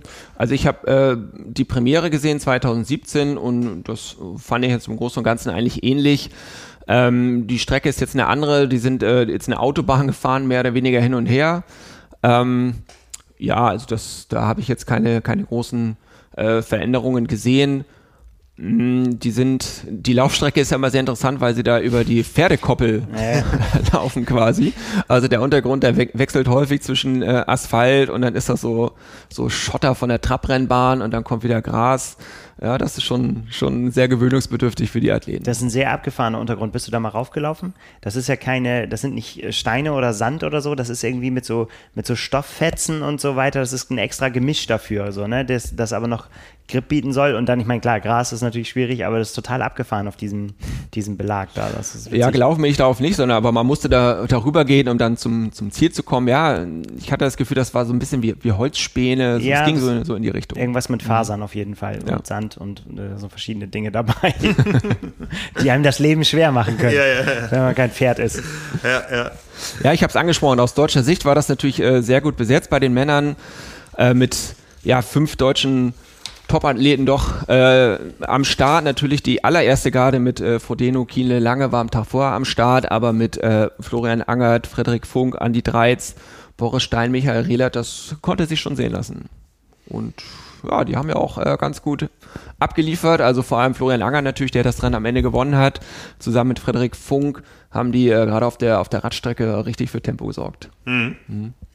Ja, auch super spannend, äh, wo es für die dann hingeht Richtung 73 WM. Ne? Also, weil da haben wir ja gibt es aus deutscher Sicht ja auch durchaus kan Spezialkandidaten, ne? die, die jetzt eben nicht auf die Langdistanz schielen, wo wir ja dann auch oft hingucken, gerade vor Hawaii. Ähm, aber ich glaube, das wird ein ganz, ganz spannendes Ding dieses Jahr, 73 WM, weil da einfach auch ja, so viele Spezialisten dann auch am Start sein werden. Mhm. Ja, das, das, das äh, sehe ich auch so. Es ist ja, man hat auch das Gefühl, es kommen immer mehr junge Leute nach, was ja auch sehr, sehr wichtig ist. Wir wissen, dass unsere, unsere Top-Athleten sind alle nicht mehr die jüngsten. Ja. Und äh, selbst Andi Dreiz, der äh, auf gar keinen Fall würde ich sagen, dass er alt ist. Der ist 32, äh, wenn ich es richtig im Kopf habe. Aber er, selbst der sagt, puh, da kommen richtig schnelle junge Leute ja. nach. Ja? Gut. hervorragend. Haben wir was zu erzählen, definitiv. Ja. Ja. ja. Vielleicht trotzdem noch, noch ein, ein kurzes Wort äh, auch zu den, zu den Frauen, äh, wo es ja ein Kuriosum gegeben hat, in dem sich äh, eine Gruppe verfahren hat. Ist ein bisschen die Frage, liegt das jetzt doch an der Veranstaltung, dass das äh, beim Collins Cup passiert ist und danach mhm. bei The Championship, aber das war natürlich schon, schon sehr dramatisch. Das war äh, eine Gruppe aus äh, fünf Frauen und alle ähm, oder einige von denen auf jeden Fall äh, mit favorisiert. Lisa ja. Norden gehörte dazu. Ähm, und das war natürlich schon sehr bitter. Also die sind an Position 4 bis 9, wenn ich es jetzt richtig im Kopf habe, aus dem Wasser gekommen, sind, konnten sich gegenseitig sehen. Die ersten drei waren vorne weg, die nachher dann auch das Rennen unter sich ausgemacht haben mit, mit, mit Lucy Hall als Siegerin. Äh, aber ja, diese, die, die fünf sind falsch abgebogen, sind dann nach einer Viertelstunde wieder zurück auf die Strecke geführt worden, aber Gott, hatten natürlich äh, mhm. keine, keine Chance mehr, äh, was jetzt die, die, die Spitzenplätze angeht. Ähm, trotzdem war es äh, toll zu sehen, dass jetzt äh, Sarissa de Vries und Lisa Norden auf, äh, nicht aufgegeben haben, sondern eher das Gegenteil und noch äh, Zeit nach vorne gut gemacht haben. Also wenn man das so runterrechnen würde, wie viel Zeit sie da verloren haben, ja. wie viel Rückstand sie am Ende hatten, dann wären sie ganz, ganz vorne gelandet. Mhm. Aber das war, ne, war natürlich bitter. Ja, darf eigentlich nicht passieren auf dem Niveau. Ja, da stellt sich natürlich dann die Frage, wer, wer ist dann am Ende dafür verantwortlich? Am Ende ist es dann doch immer äh, in der Hand der Athleten, sich vorher schlau zu machen, wie ist die Strecke, wo führt sie lang und so weiter. Aber ja, man kann sich vorstellen, wenn dir ein Helfer sagt, du musst da abbiegen. Volle Kanne und vor allen Dingen auch, auch wenn du irgendwie an dritter Stelle fährst oder an vierter und ich glaube selbst dann ist so, es äh, kann nicht sein, was nicht sein darf, wenn die abbiegen, dann ja. äh, bleibst du ja nicht stehen und sagst so, ey, ihr seid falsch, ich bieg da ab, so ne, mhm, mhm. fährst du glaube ich einfach hinterher. Ja. Das ist so das Lemming-Prinzip, kann ich ja. mir vorstellen. Also das ist echt oh, ganz finster, sich aber dann wieder aufzuraffen und zu sagen so, na egal, dann mache ich das Beste halt aus den Bedingungen, die ich heute habe und das gehört jetzt dazu das ist schon ein Kraftakt. Mhm. Ja, wir haben danach kurz mit dem, mit dem Challenge äh, CEO Jord Flam gesprochen, der war auch echt total geknickt, was das anging. Aber ja, was, was soll man machen? Also da war es noch so, so knapp, das Rennen lief noch, er konnte das noch nicht genau sagen, woran das jetzt gelegen hat, ob es ein Fehler der Athletinnen war oder ob ein Helfer einen Fehler gemacht hat, aber ja, das ist natürlich für jeden Veranstalter irgendwo der, der, der Super-GAU, wenn sowas äh, im Rennen passiert. Ich finde es immer erstaunlich, dass sowas dann überhaupt noch möglich ist. Also ich meine, klar, wir haben es jetzt neulich gesehen, dass äh, an der Schwimmboje abgekürzt wurde, wenn du die nicht im Blick hast, dass du noch geradeaus schwimmen musst und du siehst da hinten eine gelbe Boje, dann kann es schon mal sein, dass man da falsch abbiegt, ohne jetzt da äh, Absicht unterstellen zu wollen. Aber ich denke, man eine Straße muss doch so abgesteckt sein, dass du eigentlich gar keine Möglichkeit hast, falsch, ab, falsch abzubiegen. Das, ja. das, das geht mir immer nicht in den Kopf. Na, da müssen doch so viele Hütchen stehen, dass klar mhm. sein kann, ich kann hier nur rum in diese Richtung. Ja, also wir waren ja jetzt mehr auf dem Gelände der X-Bionics 4, so dass wir jetzt die Strecke draußen nicht gesehen haben, aber selbst da ist es mir an ein, zwei Stellen aufgefallen, äh, wo es besser gegangen wäre. Ja, okay. Mhm. ja da, da war da eine große Hecke und dahinter war ein Gitter, das Gitter konntest du aber erst relativ spät sehen und da wusstest du auch nicht genau, sollst du hier abbiegen oder sollst du gerade ausfahren? Ich, ich gehe davon aus, dass das dann nachher alle richtig gemacht haben, aber da standen auch zwei, äh, zwei Männer rum, die aber keine, keine Helfer waren, sondern die standen da so und, und haben auch gesagt, äh, die, da kamen gerade welche, die waren sich nicht sicher, sollen sie da lang, sollen sie da lang. Und ja, das fiel schon auf. Hm. Ja, eigentlich ja auch erfahrene Leute, weil bei Challenge, du hast den, den Namen J. Flam äh, erwähnt, der ist jetzt auch Gastgeber der ITU-WM in Almere, da kommt er ja her. Mhm. Ähm, und ja, eigentlich Dinge, die nicht passieren dürfen. Aber ja. hinterher ist man immer schlauer. Ja, so also man weiß nicht, ob dann vielleicht auch wer ausgefallen ist oder so. Oder auch, ich meine, das haben wir auch bei verschiedenen Veranstaltungen ja gesehen. Veranstaltungen sind auch teilweise kleiner geworden, weil auch einfach die Helferrekrutierung nicht so einfach ist wie in Nicht-Corona-Jahren. Wer weiß es. Ne? Ja. Also aber insgesamt ähm, glaube ich ein Wochenende, was den Triathlon-Sport ordentlich nach vorne bringt, weil wir auch glaube ich, inzwischen sagen können, bei aller Kritik, die wir auch am Anfang mal hatten an der PTO, da ist inzwischen eine große Nachhaltigkeit da. Sie haben es geschafft, äh, die Athleten zu vereinen. Ich erinnere mich dran, als die PTO so richtig aufgetreten ist, dass ähm, äh, auf einmal ganz viele Athleten gepostet haben auf Instagram, a proud member of the PTO und fast genauso viele gepostet haben mit dem eigenen ähm, Label, I'm not a member of the PTO. Ja. ja. vielleicht auch so ein bisschen, weil sie sich ausgestoßen gefühlt haben, aber das muss man der PTO lassen. Sie haben es wirklich geschafft, den Athleten ähm, eine zusätzliche Heimat zu geben, ja, und äh, auch eine, eine, Planbarkeit eben auch über, über Geld, ja, ganz klar. Aber wir wissen alle, im Triathlon ist das Geld auch nicht zu groß verteilt und das ist gerade in Jahren wie diesen äh, dann doch eine große Hilfe, wenn da jemand ist, der sagt, äh, hey komm, wir, wir haben hier Konzepte, wir stehen hinter euch. Ja, ich bin sehr gespannt, wie lang da oder äh, ja, wie lang der Atem ist, der, ja. der PTO, was das Finanzielle angeht und äh, ob es ihnen tatsächlich gelingt, eben wie über solche Fernsehdeals äh, das zu schaffen, dass das irgendwann ja, das Geld reinkommt und sie das tatsächlich verteilen können und dass es nicht oben drauf gezahlt wird. Ja. Aber da müssen wir uns ja Gott sei Dank keine Gedanken drüber machen. Letztendlich ist es ja auch durchaus die Ambition, jetzt wirklich an Sponsoren ranzutreten, die bisher eigentlich nur Daniela Rief und Jan Frodeno haben und wirklich mit Luxusmarken da ähm, Geld in den Triathlon reinzuholen. Das äh, haben die uns auch ja mal offen gegenüber kom kommuniziert, was so die Ziele sind. Sie wollen jetzt wirklich ein Produkt schaffen, was sie dann anschließend vermarkten. Und das ist natürlich ein Glücksfall für den Triathlon, dass da erstmal jemand Geld in die Hand nimmt, um dieses Produkt auf die Beine zu stellen, um dann zu gucken, wie man es vermarktet. Ja. Und da wird sich natürlich auch einiges äh, verändern. Ja.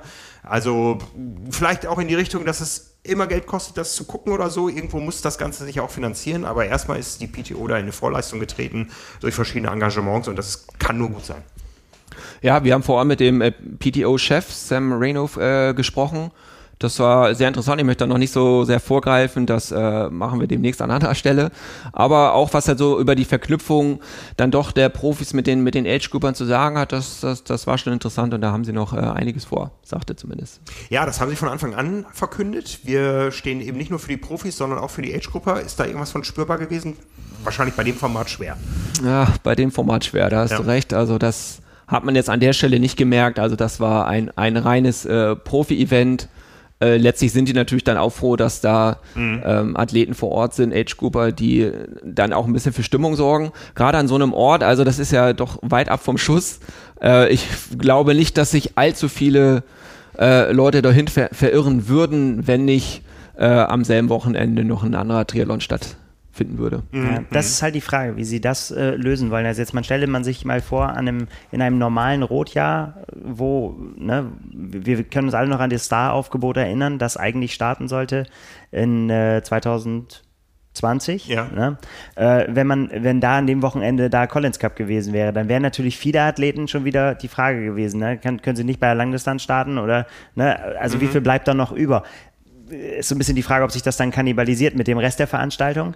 Aber auf der anderen Seite so ein Monsterrennen zu haben äh, am Samstag irgendwie mit dem Publikum, was da sowieso in der Region ist und dann am nächsten Tag die Langdistanz zu haben, mhm. das wäre natürlich schon auch genial. Aber das, von der Besetzung finde ich es tatsächlich irgendwie schwierig. Da, ja. Aber das beißt sich. Sanders hätte es gemacht. Der hätte samstags Collins gehabt und wäre dann über Nacht nach Rot gefahren, um sonntags zu machen.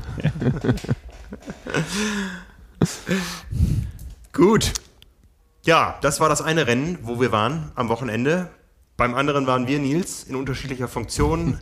Der Ironman Hamburg hat zum vierten Mal stattgefunden. Das Rennen hat bei allen vier Auflagen anders ausgesehen. Ja, stimmt, total. Ja, ne? Also es gibt nicht den Ironman Hamburg, sondern es gibt äh, verschiedene Ironman Hamburg äh, Episoden. Das jetzt war eine, die besonders war, da sie stattgefunden hat, entgegen aller Vorzeichen. Wir wissen ja hier als Hamburger, dass äh, man gerade in Hamburg mit dem Thema Corona doch sehr restriktiv umgegangen ist. Aber vor einigen Wochen kam dann die Ankündigung, drei große Events werden stattfinden aus dem Raster oder durchs Raster gefallen ist zum Beispiel das Radrennen, die Cyclassics, die nicht stattfinden konnten, aber es haben stattgefunden jetzt der Ironman und es werden noch stattfinden der Marathon und auch äh, der Hamburg Wasser World Triathlon mit den Kurzdistanzen und dem äh, World Championship Series Race. Jetzt aber der Ironman Hamburg. Ging ein bisschen später los und zwar erst am Freitag mit der Pressekonferenz. In Hamburg nur ein Frauenprofirennen. Das Männerprofirennen hat mit Lionel Sanders letzte Woche in Kopenhagen stattgefunden. Das ist ja immer eine äh, paarweise Verteilung. Äh, die wird es auch im nächsten Jahr geben. Das war die große sensationelle Vorankündigung im Vorfeld. Die Ironman Europameisterschaft der Profi-Frauen kehrt zurück nach Deutschland, aber nicht nach Frankfurt, sondern wird im nächsten Jahr in Hamburg stattfinden. Also zwei Verlautbarungen ja. gab es da organisatorischerseits. Der Ironman Hamburg ist safe für die nächsten drei Jahre. Bei der Pressekonferenz wurde offiziell der Vertrag unterzeichnet zwischen dem Staatsrat und dem Veranstalter. Und es wurde angekündigt, mindestens im Jahr 2022 die Profi-EM der Frauen in Hamburg. Age-Grupper und Männer bleiben in Frankfurt. Und dann natürlich auch zu einem viel, viel früheren Termin, wie er auch ja eigentlich geplant gewesen wäre. Genau, am 1. Juni-Wochenende ganz genau. 2022 der nächste Ironman Hamburg inklusive Profifrauen als Europameisterschaft, dann eben entsprechend mehr Slots, mehr Preisgeld und so weiter. Ja, das Profifeld, ähm, klein aber fein, ja, ähm, du hast die Top-Namen erwähnt, äh, wenn wir noch Laura Philipp dazu nehmen, die in, wo war sie, in Zell am See gewonnen hat, äh, war so die zweite Garde hier in Hamburg am Start. Einige, die Ambitionen haben, da aufzuschließen. Äh, Caroline Lerida, Caroline Lerida, die schon den Kona-Slot hatte, eine der Favoritinnen, aber auch äh, Rookies dabei, wie Annalena Westpol aus deutscher Sicht. Ähm, ähm, Svenja Tös, die eigentlich ein ähnliches äh, Ding vorhatte wie Lionel Sanders, Quali knapp verpasst. Jetzt zuletzt in Finnland, wollte das in Hamburg ja. nachlösen. Äh, ja, also es war ein bisschen was los, aber es war natürlich auch für die Age-Gruppe ein Wiedersehen mit Triathlon in der Stadt Hamburg, nachdem im letzten Jahr alles ausgefallen war. Und ich war einer davon. genau. Und deswegen na, schicken wir doch einfach mal, bevor wir uns nur mit deinem Rennen beschäftigen und können wir ja gleich nochmal auf die Frauen gucken. Aber wie geht's dir denn überhaupt, Frank? Mir geht's gut. Ja. Mir geht's gut, ja. Also, ähm, ihr habt mich heute hier durchs äh, Büro hüpfen sehen. Ja. ja. Vielleicht sah der äußere Eindruck ein bisschen anders aus. Also ich muss sagen, körperlich äh, geht es mir echt gut. Ähm, ich habe noch so ein bisschen brennende Fußsohlen vom Marathon in Carbonsohlen oder auf Carbonsohlen und äh, merke natürlich meine Oberschenkel, aber sonst ist das alles gut. Was ich merke, ist so eine Gesamtmüdigkeit irgendwie, ähm, äh, auch sicher so ein, so ein mentales Erschlaffen, was dazugehört, aber ähm, nachdem ich am Sonntag weitere Rennen dieser Distanz erstmal für mich kategorisch ausgeschlossen habe. Nicht am nächsten Wochenende. Irgendwo auf der Welt. Ah, rot, ja. ja genau. Aber ich muss auch sagen, Frank, ich war tief beeindruckt, als ich dich heute Morgen gesehen habe. Also du sahst nicht aus wie einer, der vor zwei Tagen äh, eine Langdistanz äh, gefinisht hat. Ich habe dich nicht irgendwie rückwärts die Treppen hoch oder runter laufen sehen. Das war schon, schon richtig, richtig stark. Ähm, ja, vielleicht erzählst du ein bisschen vom Rennen oder. Hat, hat ja auch vielleicht was mit meinem äh, Rennverlauf zu tun. es war nass, oder? Äh, es, es war nass von äh, Beginn an, ja. Also wir sind gestartet am Sonntag um 6.45 Uhr und drei Sekunden, sagt die offizielle Uhr. Also der Age-Group-Start war abgesetzt, äh, angesagt ab 6.45 Uhr. Vom Profistart habe ich wenig mitbekommen. Ich habe erst hinterher auf den Bildern gesehen, dass die einen Wasserstart hatten. Ja. Da warst du dichter dabei. Ja, genau, um 6.30 Uhr ging es los. Die, da war ziemlich viel Ruhe drin vorher bei den Frauen, muss ich sagen. Also ich habe schon gedacht, ich wäre spät dran, äh, war aber dann doch äh, sehr früh schon auf dem Ponton. Da waren noch nicht so viele äh, von den Profifrauen da. Ähm, die haben das so, so last minute sich da eingefunden und haben dann äh, noch kurz diskutiert, wo müssen wir hin und so weiter. Das ist in Hamburg ja relativ übersichtlich. Ne? Mhm. Raus durch die Brücke, dann draußen den Kurs abschwimmen und wieder zurück durch die Brücke.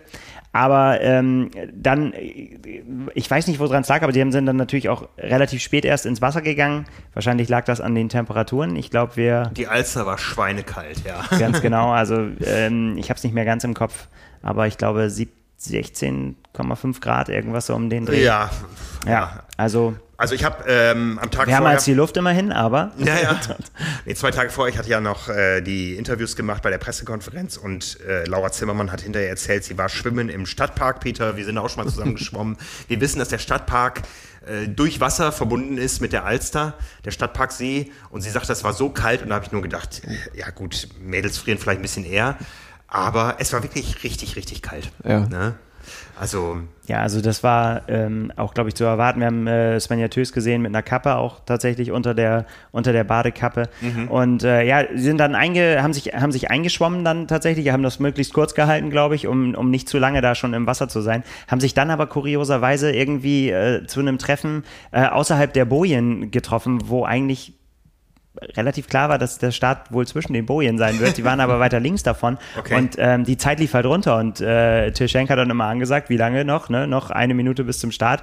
Und dann ist es äh, dann, ich weiß nicht, ob den Kanufahrer den das zugerufen hat oder so. Auf jeden Fall äh, wurde es dann einmal relativ äh, äh, kurz hektisch, weil sie dann gemerkt haben, sie müssen alle weiter rüberschwimmen zwischen, äh, zwischen die Bojen, weil es da losging. Ja, und dann äh, kam der Knall. Und dann ging es raus. Das ist ja dann am Anfang nicht ganz so spektakulär bei so einem Wasserstart mit zwölf Leuten. Ist halt, da passiert dann noch nicht so viel. Aber danach kamt ihr ja dann und dann äh, finde ich das auch immer äh, ganz cool zu sehen, halt eben auch dieses, dieser mittlerweile völlig etablierte Rolling Start, äh, der ja einfach reibungslos funktioniert. Die Schnellen stellen sich vorne auf und dann geht's alle paar Sekunden. genau.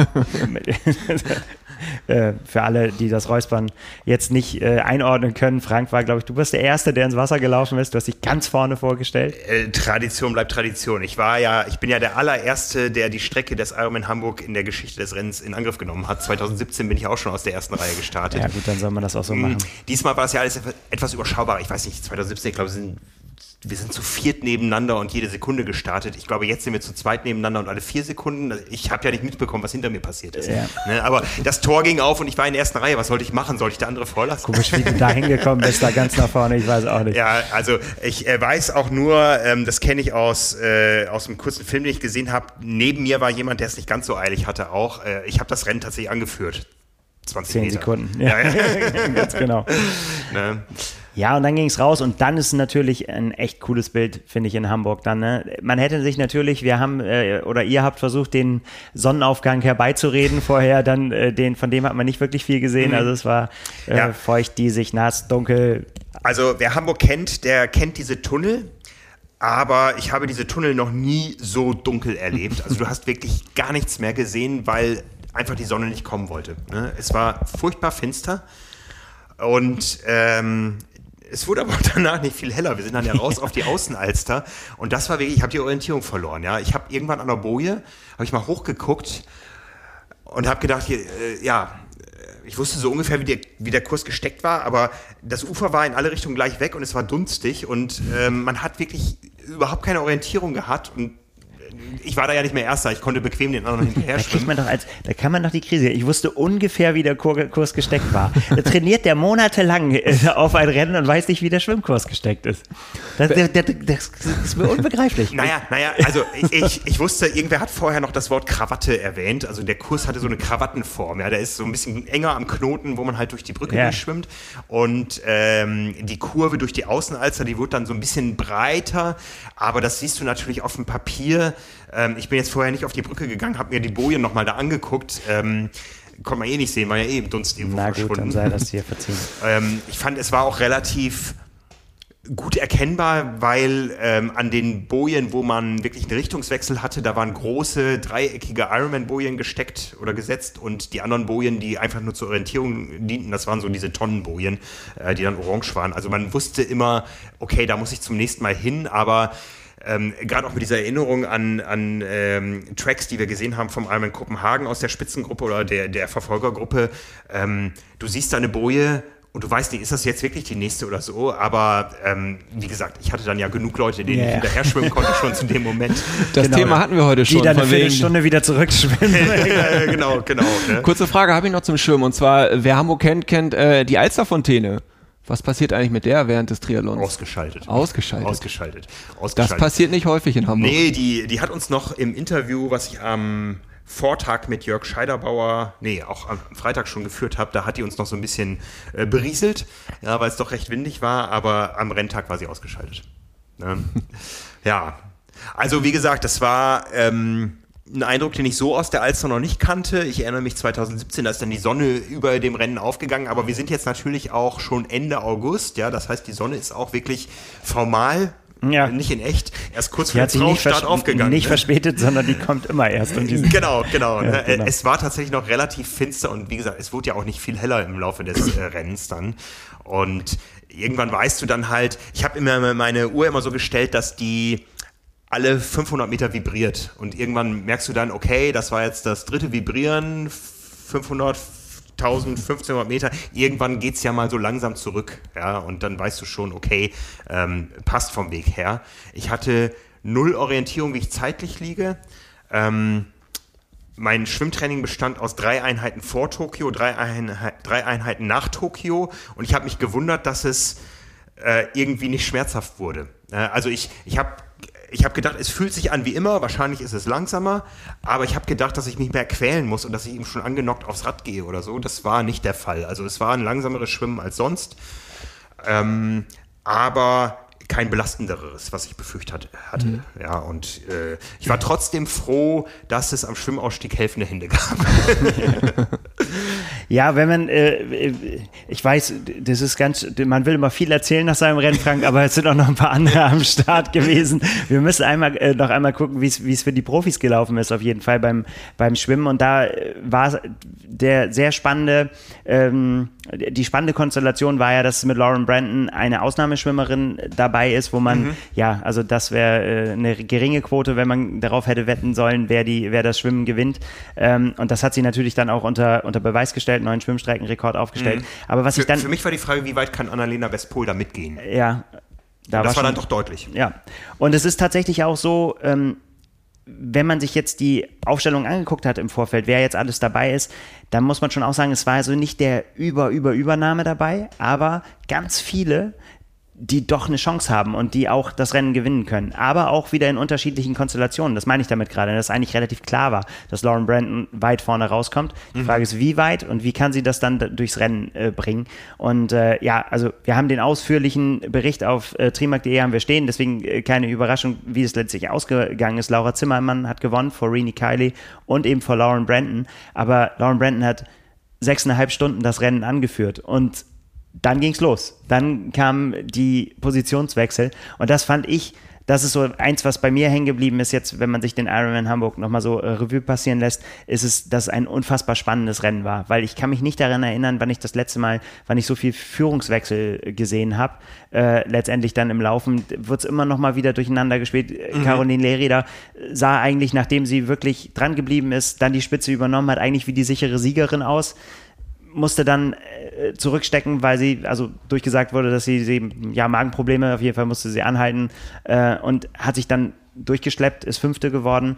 Und Laura Zimmermann, die mit Rückstand beim Schwimmen rausgekommen ist, die beim Radfahren das lange Zeit nicht auffahren konnte, ähm, wo man eigentlich, wenn man sie, wenn man, wenn man ihr so ins Gesicht geguckt hat, sah das nicht so aus für mich auf der Strecke, als wenn man sagen kann, das ist heute die Siegerin, ne? sondern äh, sie hat, wenn man dann in die Zeiten reingeguckt hat, hat sie nachher dann immer weiter aufgeholt. Ähm, aber sie, es war für sie tatsächlich auch so, das hat sie nachher auch im Interview gesagt, dass äh, sie eigentlich die ganze Zeit bei ihrem Plan geblieben ist, ne? dass, sie, dass sie gesagt hat, ich fahre auf dem Rad äh, das, was ich äh, mir vorgenommen hat. Sie hat gesagt, das war kurz irritierend, weil äh, wenn man das fährt, was man sich vorgenommen hat und man merkt, man kommt nicht ran, dann kann einen das schon mal kurz verunsichern. Aber es hat sie überhaupt nicht verunsichert. Sie ist dann trotzdem dran geblieben und hat beim Laufen dann tatsächlich das geschafft, da so nach vorne zu laufen. Also für mich eine echt unfassbare Kampf, Kampfleistung, weil wenn du schon so viel Rückstand hast, da trotzdem bei dir zu bleiben, bei diesen Bedingungen mit Regen und mit alles nass und dunkel und schwierige Strecke, da kannst du uns vielleicht gleich noch was zu sagen zum Straßenbelag und äh, äh, alles, alles nicht so einfach und das dann, dann trotzdem so durchzuziehen und am Ende zu sagen, ich habe so an diesen Sieg geglaubt und ich habe das so fokussiert, dass ich mich da meinen ersten Ironman gewinnen sehe, dass, dass ich das unbedingt wollte. Finde ich, also Hut ab, ganz, ganz große Leistung. Rini Kiley auch, weil ich meine, für die ging es natürlich auch, äh, da wurde auch dann überholt, wieder zurückgefallen hin und her und sich da auch so durchzubeißen. Äh, ja, also ein unfassbar spannendes Rennen, auch wenn nicht so diese Riesennamen dabei waren, äh, finde ich aber trotzdem dass das, dass das ganz, ganz stark war. Ja, mit, mit auch zwei äh, ja, sehr tragischen Ausscheiden von Annalena Westpol, die eine Reifenpanne hatte, die sich dann dran gemacht hat, das zu flicken.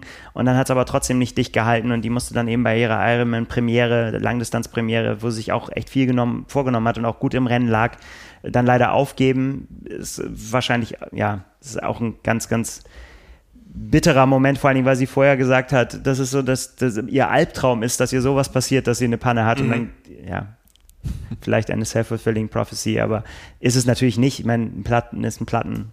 Aber äh, sehr, sehr bitter für sie. Und äh, Svenja Tös, da, das habe ich hautnah gesehen. Das, da war ich echt äh, kurz geschockt, weil sie auf dem Rad sehr, sehr gut aussah. Ich habe mir vorher so, so ein bisschen Sorgen gemacht, auch weil ich meine, wenn man sie kennt als Athletin, die hat halt wirklich eine sehr, sehr schlanke Statur. Also das und sie sagt auch, Kälte ist überhaupt nicht ja, ihr ja. Ding. Das war ja. Thema auch bei, bei allen Profis äh, im Vorfeld, auch bei der Pressekonferenz. Ähm, da, da gab es auch entsprechende Fragen, äh, Hitze oder Kälte. Und es haben alle gesagt, ich komme mit der Kälte gut klar, außer Svenja Tös, wo wir wissen, ihr Lieblingsrennen ist der Ironman Cozumel, wo wir wissen, es ist knüppelheiß. Ja, sie hat auf Hawaii äh, gute Leistung gezeigt und so. Und die hat von Anfang an gesagt, Kälte ist nicht meins. Und leider hat sich das dann auch brutal bewahrheitet. Genau, aber sie ist ja trotzdem beim Radfahren mhm. super dran geblieben. Ne? Mhm. Und dann in dem Moment, wo sie, wo sie vom Rad gestiegen ist, muss es ihr so derbe reingefahren sein, wirklich Krämpfe, mhm. äh, dass, dass sie schmerzverzerrt äh, neben ihrem Rad auf dem Boden lag und es ging von einer Sekunde auf die andere gar nichts mehr. Ja. Also das war nicht schön mit anzugucken auf jeden Fall. Äh, mir sehr leid getan, weil man weiß, dass sie eine sehr, sehr gute Läuferin ist und wenn du das dann an dem Tag einfach nicht einbringen kannst in, ins Rennen, weil der einfach alles zumacht, mhm. ja, dann ist der Tag gelaufen. Also ja. sehr, sehr bitter äh, für Svenja Tös, ja. Also sehr, sehr spannend finde ich den Punkt, was du Nils angesprochen hast bei Laura Zimmermann, dass sie sich an ihren Plan gehalten hat. Das ist ja doch was, was ah, jeder kennt, der so in, in so einem Rennen drin ist, nicht immer, einem nicht immer so leicht fällt. Ne? Es geht da sehr schnell, wenn man überholt wird, wenn man andere Athleten oder Athletinnen sieht, dass man doch mal schnell im, im roten Bereich landet und da mitgeht. Ähm, das ist sicher was, wo man sich vielleicht eine Scheibe abschneiden kann. Total, also äh, weil, weil auch gerade auf dem Rad bist du dann ja doch verleitet irgendwie, äh, denn da geht ja vielleicht immer noch mal ein bisschen mehr, aber da muss natürlich mhm. die Weitsicht haben, ne? auf die lange Distanz zu sehen, äh, dass man da nicht zu viel verbrennt, weil dann kannst du halt den Marathon wegschmeißen. Aber dass sie genau gesagt hat, so, ja, kurz irritiert, äh, aber trotzdem, der Plan bleibt dabei und dann komme ich beim Laufen ran. Also, weil da hat sie dann auch gesagt, ich meine, das ist natürlich das, da merkst du das auch, da läufst du dann halt so schnell du kannst und weißt aber auch, schneller geht's halt auch nicht. Also mhm. entweder reicht das jetzt oder das reicht nicht. Ne? So, ne? Aber äh, da dann auch trotzdem dran zu bleiben, sehr, sehr stark. Mhm. Beeindruckend. Also die Profis haben wirklich, wirklich eine, auch für die Zuschauer, sehr, sehr gute Show gebaut. Denn Zuschauer gab es ja. Die gab es, nachher, ja. Ja. ja. ja. Wie hast du das wahrgenommen? Ich meine, die Strecke äh, vielleicht kannst du da was kurz zu sagen. Also, äh, du hast gesagt, die Ironman-Strecke in Hamburg hat jedes Jahr aufgrund von ja. irgendwelchen Gründen immer gewechselt. Ja, also beim Schwimmen ein Rundenkurs hat sich jetzt etabliert in Hamburg, nachdem sich bei der Premiere damals viele beim Zwischenschwimmausstieg Zehen gebrochen haben. Ähm, ja. Jetzt äh, ist es quasi der Kurs, den man von vielen, vielen Jahren Kurzdistanz kennt, der entsprechend länger in die Außenalster rausgeht.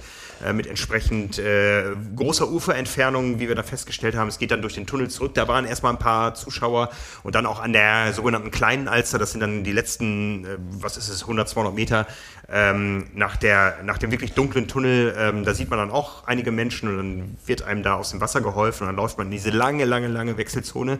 Also ich habe ähm, ich habe äh, die langsamste Schwimmzeit aus meinen neuen Langdistanzen jetzt mitgebracht mit 1.03.59, was nach den wenigen Kilometern, die ich trainiert hatte, immer noch passabel ist.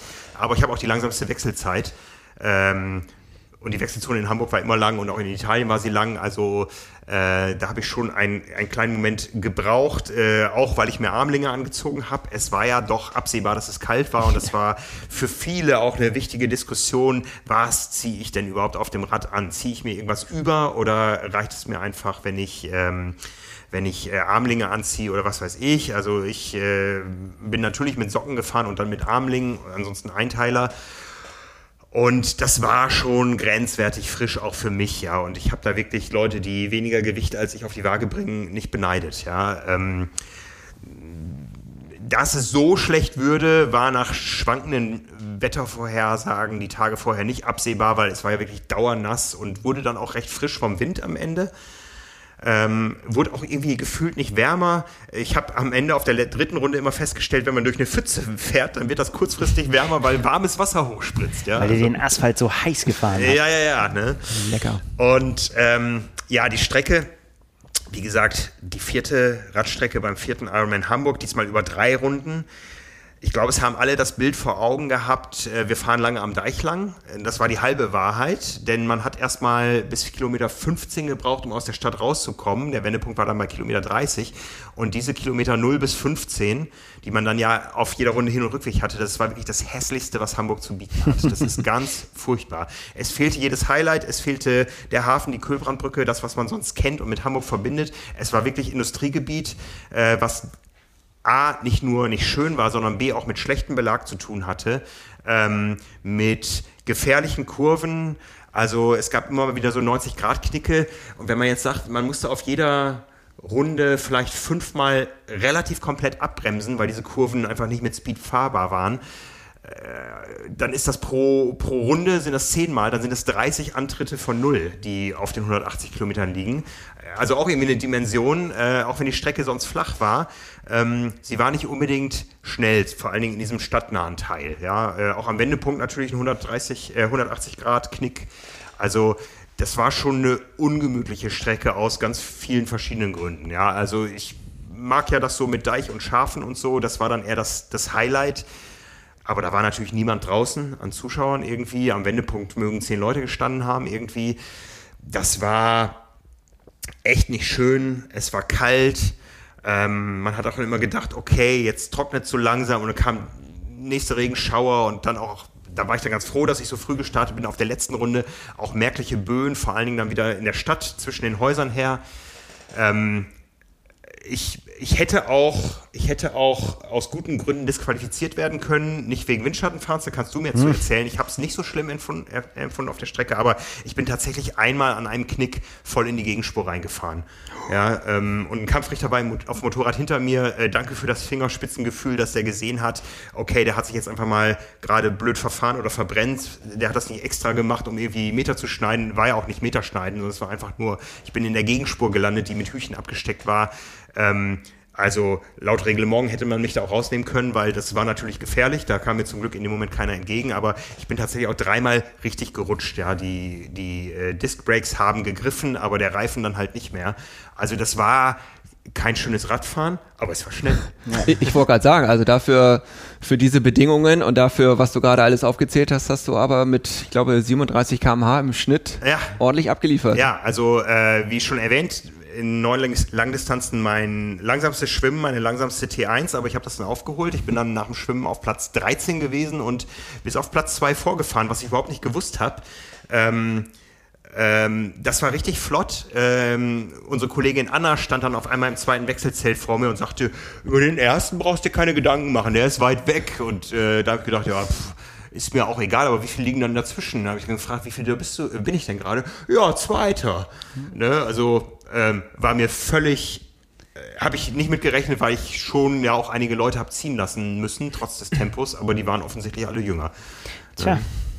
das kann passieren. Ja, also das Radfahren, da war ich echt richtig happy mit. Ähm, es war nicht mein Wetter. Ähm, ich musste mich echt zwingen, genug zu trinken, um die Energie reinzukriegen. Also ich habe keinen Durst gehabt. Das ging dann auch teilweise so mit, äh, mit einem gewissen Würgegefühl ähm, äh, einher, dass ich wirklich mich zwingen musste, den Zucker reinzukriegen, ähm, weil ich einfach kein Durstgefühl hatte.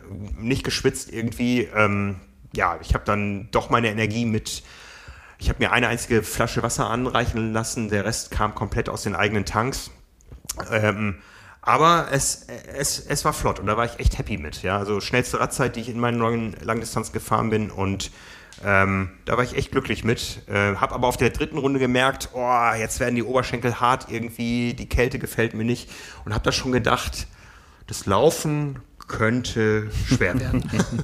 ja, da warst du auch nicht alleine mit auf jeden Fall. Nee, nee. Aber vielleicht noch eine Sache zur Radstrecke. Du hast es gesagt, aufgrund der ja relativ geringen Teilnehmerzahl, einfach die war ja vorher festgelegt, 1100 rund äh, Athleten am Start, war das durchaus fair. Ähm, das mhm. ist ja immer die Befürchtung, die man bei diesen Strecken ja. hat, ne? rein, raus, da gibt es dann, dass das alles zu voll wird und das haben mhm. wir ja auch schon öfter gesehen und alles meiner Meinung nach, das, was ich gesehen habe, so vom Motorrad und so, äh, war das in diesem Jahr keine so große Problematik. Ich habe da wirklich überwiegend fair die Leute fahren sehen. Ja. An eine richtig große Gruppe kann ich mich erinnern, da hat aber auch der Kampfrichter vor uns, habe ich schon erzählt, hat wirklich wie der Sheriff auf die gezeigt und hat gesagt, Leute, ich muss jetzt noch in die andere Richtung fahren, mhm. aber wenn ich euch dran kriege, dann seid ihr dran. Ich weiß nicht, ob es da Strafen gehagelt hat, aber das war, das war ja das Bild, was wir nicht sehen wollen, wo man einfach auch nicht drinstecken will in so einer Gruppe. Da muss man ist ja auch, müssen wir nicht thematisieren, denn über, überwiegend, meiner Meinung nach, war das gut. Wie diese Strecke mit 3000 Athleten ja. äh, funktionieren soll, weiß ich nicht, weil man kommt sich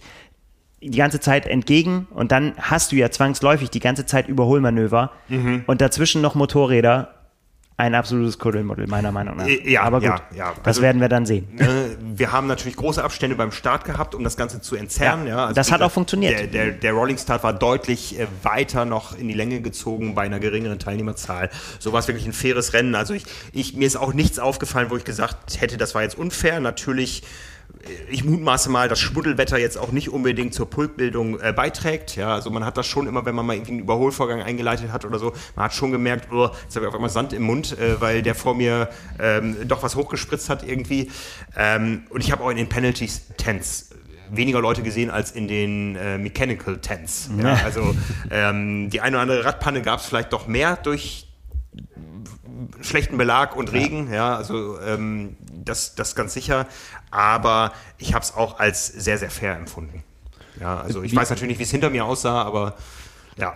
Hast du dich vom Equipment her auf so ein Wetter eingestellt? Ja, ich habe Nils gefragt, wie viel Druck ich auf den Reifen packen sollte und habe dann noch ein bisschen abgelassen. Ah. Ja, Gott sei Dank. Ich wollte da nicht so in die Tiefe gehen noch morgens. Man soll ja Athleten dann nicht verunsichern, aber da musste ich ein kurzes Veto einlegen. Ja, ich bin auch Hochdruck sozialisiert, äh, ja, aber ähm, da muss ich mich nochmal mit beschäftigen. Ich weiß, wir hatten einen schönen Artikel dazu. Ähm, ja. ja. Lesen bildet, äh, vor allen Dingen, wenn man die Triathlon liest, da erfährt man sehr viel, wie man sein äh, Equipment race ready äh, machen soll und ähm, ähm, das kann man alles nachlesen. Ja. Da steht es, muss man, manche Fehler muss man nicht machen. Man muss nicht jeden Fehler selber machen, Frank. Nee. Äh, da, da, das haben andere schon vorgelegt. Ja. Nee, habe ich, habe ich, äh, nee, ansonsten habe ich nicht, ich, ich wusste, ich wusste, es wird kühl, ich pack mal, ich hatte auch eine Weste im ersten Wechselbeutel, habe mich dann letztendlich in einer spontanen Entscheidung doch für die Armlinge entschieden und das war auch richtig so. Also mhm. eine Weste hätte doch geflackert. Ähm, ich habe jetzt nicht sonderlich geschlottert und es war auch nicht so die Oberkörpertemperatur, die äh, zu gering war, sondern es waren am Ende tatsächlich die, die Beine, die Muskeln, äh, die bei mir in meinem Fall, gerade wo ich jetzt äh, Tokio akklimatisiert war, ich hätte gern äh, viel, viel mehr Grad auf dem Thermometer gehabt. ja, und ähm, ja, hat sich dann ja auch gezeigt, warum. ne? Ja, beim Laufen, das war dein, dein erster Marathon mit äh, Carbon-Schuhen, richtig? Es war mein erster Marathon mit Carbon-Schuhen. Ich habe ja in meinem Filmchen vorhab, wo ich meine Tüten gepackt habe, noch erzählt, ich, es heißt ja Special Needs Bag und nicht Verpflegungsbag fürs Laufen. Ich habe tatsächlich Schuhe geparkt ähm, als Notanker. Ich habe äh, harte Carbon-Schuhe angehabt und habe mir sehr, sehr weiche in die Tüte gepackt, um alle 10 Kilometer hätte Boxenstopp einlegen können, um, um, Schuhe wechseln zu können. Jetzt habe ich mich so weit aus dem Fenster gelehnt vorhin, dass ich immer alles weiß, aber äh, darf man das überhaupt? Schuhe wechseln? Ich glaube nicht, oder? Ähm, also du darfst zumindest dein Fahrrad nicht wechseln. Ich weiß nicht, ob man Schuhe wechseln darf. Ich weiß, dass es Profis auch schon so gemacht haben. Ich habe auch mit äh, den Profis bei ja, der, dann. wir haben vorher gefasselt, wie machen wir das und so. Ähm, es standen tatsächlich auch Kampfrichter, also nicht nur irgendwelche Ordner oder Security oder sonst was bei diesen Beuteln, sondern auch Kampfrichter ich bin nachher hinter, äh, hinter dem Rennen da hingegangen und habe gesagt, ich möchte meinen Beutel abholen, da sind noch ein paar Leckerlis drin, die möchte ich ungern in die Tonne werfen hier, ne? dass da nochmal teure Schuhe waren, das musst du ja nicht erfahren. Äh, aber es ist, glaube ich, tatsächlich eine Grauzone. Ne? Es heißt Special Needs Bag und ähm, die Schuhe waren in dem Fall mein Special Needs. Man müsste jetzt mal ins Reglement reingucken, ins, in, in die Sportordnung, Mann, ob das da erlaubt wirklich, ist. Das äh, ne? müssen wir auf jeden Fall mal machen, ja. Ja, also die Schuhe zu parken ist kein Vergehen, wenn ich sie angezogen hätte. Ich hätte wahrscheinlich einen Kampfrichter gefragt, ich habe hier Schuhe, darf ich die anziehen? Ähm, wenn er gesagt hätte, ja, äh, okay. Wenn er gesagt hätte, nein, naja, also heute brennen mir die Fußsohlen. Im Rennen habe ich gesagt, okay, das kannst du vertreten, da schaffst du jetzt noch eine Runde mit, noch eine Runde mit, noch eine Runde mit. Ne? Ähm, aber ja, das war letztendlich nicht das Problem. Ähm, ich habe schon in meinem kurzen Rennbericht auf Facebook erwähnt, ich habe lange, lange, lange gebraucht, in den Marathon reinzukommen. Also es war eine knappe Kiste bei uns. Wie gesagt, ich war Zweiter nach dem Radfahren, äh, wusste in dem Moment aber überhaupt nicht, äh, wo die anderen liegen. Am Ende der Wechselzone war ich Sechster, weil die Plätze zwei äh, bis, bis fünf oder sechs alle innerhalb von einer Minute in die zweite Wechselzone reinkamen. Und ich habe schon, als ich durch die Wechselzone gelaufen bin, gemerkt, ja, das fühlt sich jetzt nicht so ganz frisch an. Und habe dann aber auch äh, meinen alten Kumpel Heiko, den ich schon aus der Schule kenne und aus meinem Schwimmverein VfL Osnabrück damals, ähm, den habe ich weglaufen sehen. Ich wusste, dass ein Däne weit weg ist. Da habe ich gedacht, okay, die beiden Slots sind schon mal ganz klar weg, weil Heiko ist mit einem 4,15er Lauftempo losgefetzt und ich bin immer noch so, also mein Plan war, ich möchte mich irgendwo zwischen 4,50 und 5 Minuten einreihen pro Kilometer auf den ersten Kilometer. Das habe ich auch geschafft, aber das tat weh. Ich habe echt Krämpfe in den Oberschenkeln gehabt und ich habe vor allen Dingen immer so eine Neigung zu Seitenstichen gehabt und ich habe gewusst, ähm, fünf Sekunden schneller pro Kilometer und die Seitenstiche brechen durch und dann, äh, dann wird's hart, ja, da musste lange gehen und so und ich bin immer so, es war echt eine richtige Gratwanderung und die hat die ganze erste Runde angehalten. Ähm, danach lief es dann, aber ich habe auch gemerkt, wenn ich jetzt Tempo zulegen will, da ist irgendwie ein Gummiband hinten dran, da, da kam schon immer irgendwie so ein Signal, Frank, nee. Ne? Also das hätte ich nicht lange halten können und von daher ähm, ich wusste, dass ich beim Laufen auf jeden Fall am Anfang, und es stehen ja auch die Altersklassen auf den Startnummern drauf, und das Thema Slot hin und her, das haben wir lange diskutiert, das, das spielte für mich überhaupt keine Rolle mehr. Was ich in dem Moment wollte, war, ich möchte gerne durchlaufen, und das habe ich geschafft. Ich habe vielleicht drei, vier kleine Gehpausen an den Verpflegungsstationen gemacht, einfach um die Verpflegung aufnehmen zu können nachher. Ähm, ähm, aber ich bin das Ding durchgelaufen und da bin ich stolz drauf. Ja. Das kannst du auch sein. Ja. Das für war für, für mich vorher so die Frage, ähm, nach allem, was war, nach dieser riesen heftigen Belastung von Tokio. Ähm, ich meine, Peter hat es am besten mitbekommen, wo ich am Tag nach, nach irgendeinem Rennen, was war's? Äh, nee, wir wollten die Swim bebildern und ich stand völlig auf dem ja. Schlauch. Ich wusste überhaupt nicht mehr, was war abgesprochen und so weiter. Da war ich wirklich mental, emotional komplett auf und das hat sich auch nach Tokio lange hingezogen. Mhm. Und äh, zwei Wochen vorher stand ich echt davor und wollte den Erben in Hamburg für mich absagen. Ne, da kam ja dieser Dämpfer noch. Also das Ziel war ja immer, ähm, ich möchte mich irgendwie für Hawaii qualifizieren und ich wusste so Platz 6, irgendwie 9 Stunden 40, irgendwie sowas könnte reichen. Das Glück gehört natürlich immer dazu und in dem Moment, wo dann entschieden war, es gibt nur noch zwei Slots, äh, war ich voll im Keller und wusste, das ist nicht mehr erreichbar ja, äh, am Ende, um es kurz zusammenzufassen, ich bin dann ähm, am Ende wieder auf Platz 13 gelandet, wo ich nach dem Schwimmen schon mal war. Ähm, das ist für mich ein super Ergebnis, weil ich jetzt nicht damit hadern muss. Ich bin jetzt Sechster und unter alten Bedingungen hätte es doch für Kona gereicht, sondern ähm, klare Sache. Also mir, ich weiß gar nicht, wie viel mir auf Platz 2 fehlten dann am Ende. Also der, der erste, der Däne war weit weg. Äh, mein Kumpel Heiko ist am Ende Dritter geworden. Der war ähm, irgendwo bei knapp über 9 Stunden 30. Ich war bei 9 Stunden 48.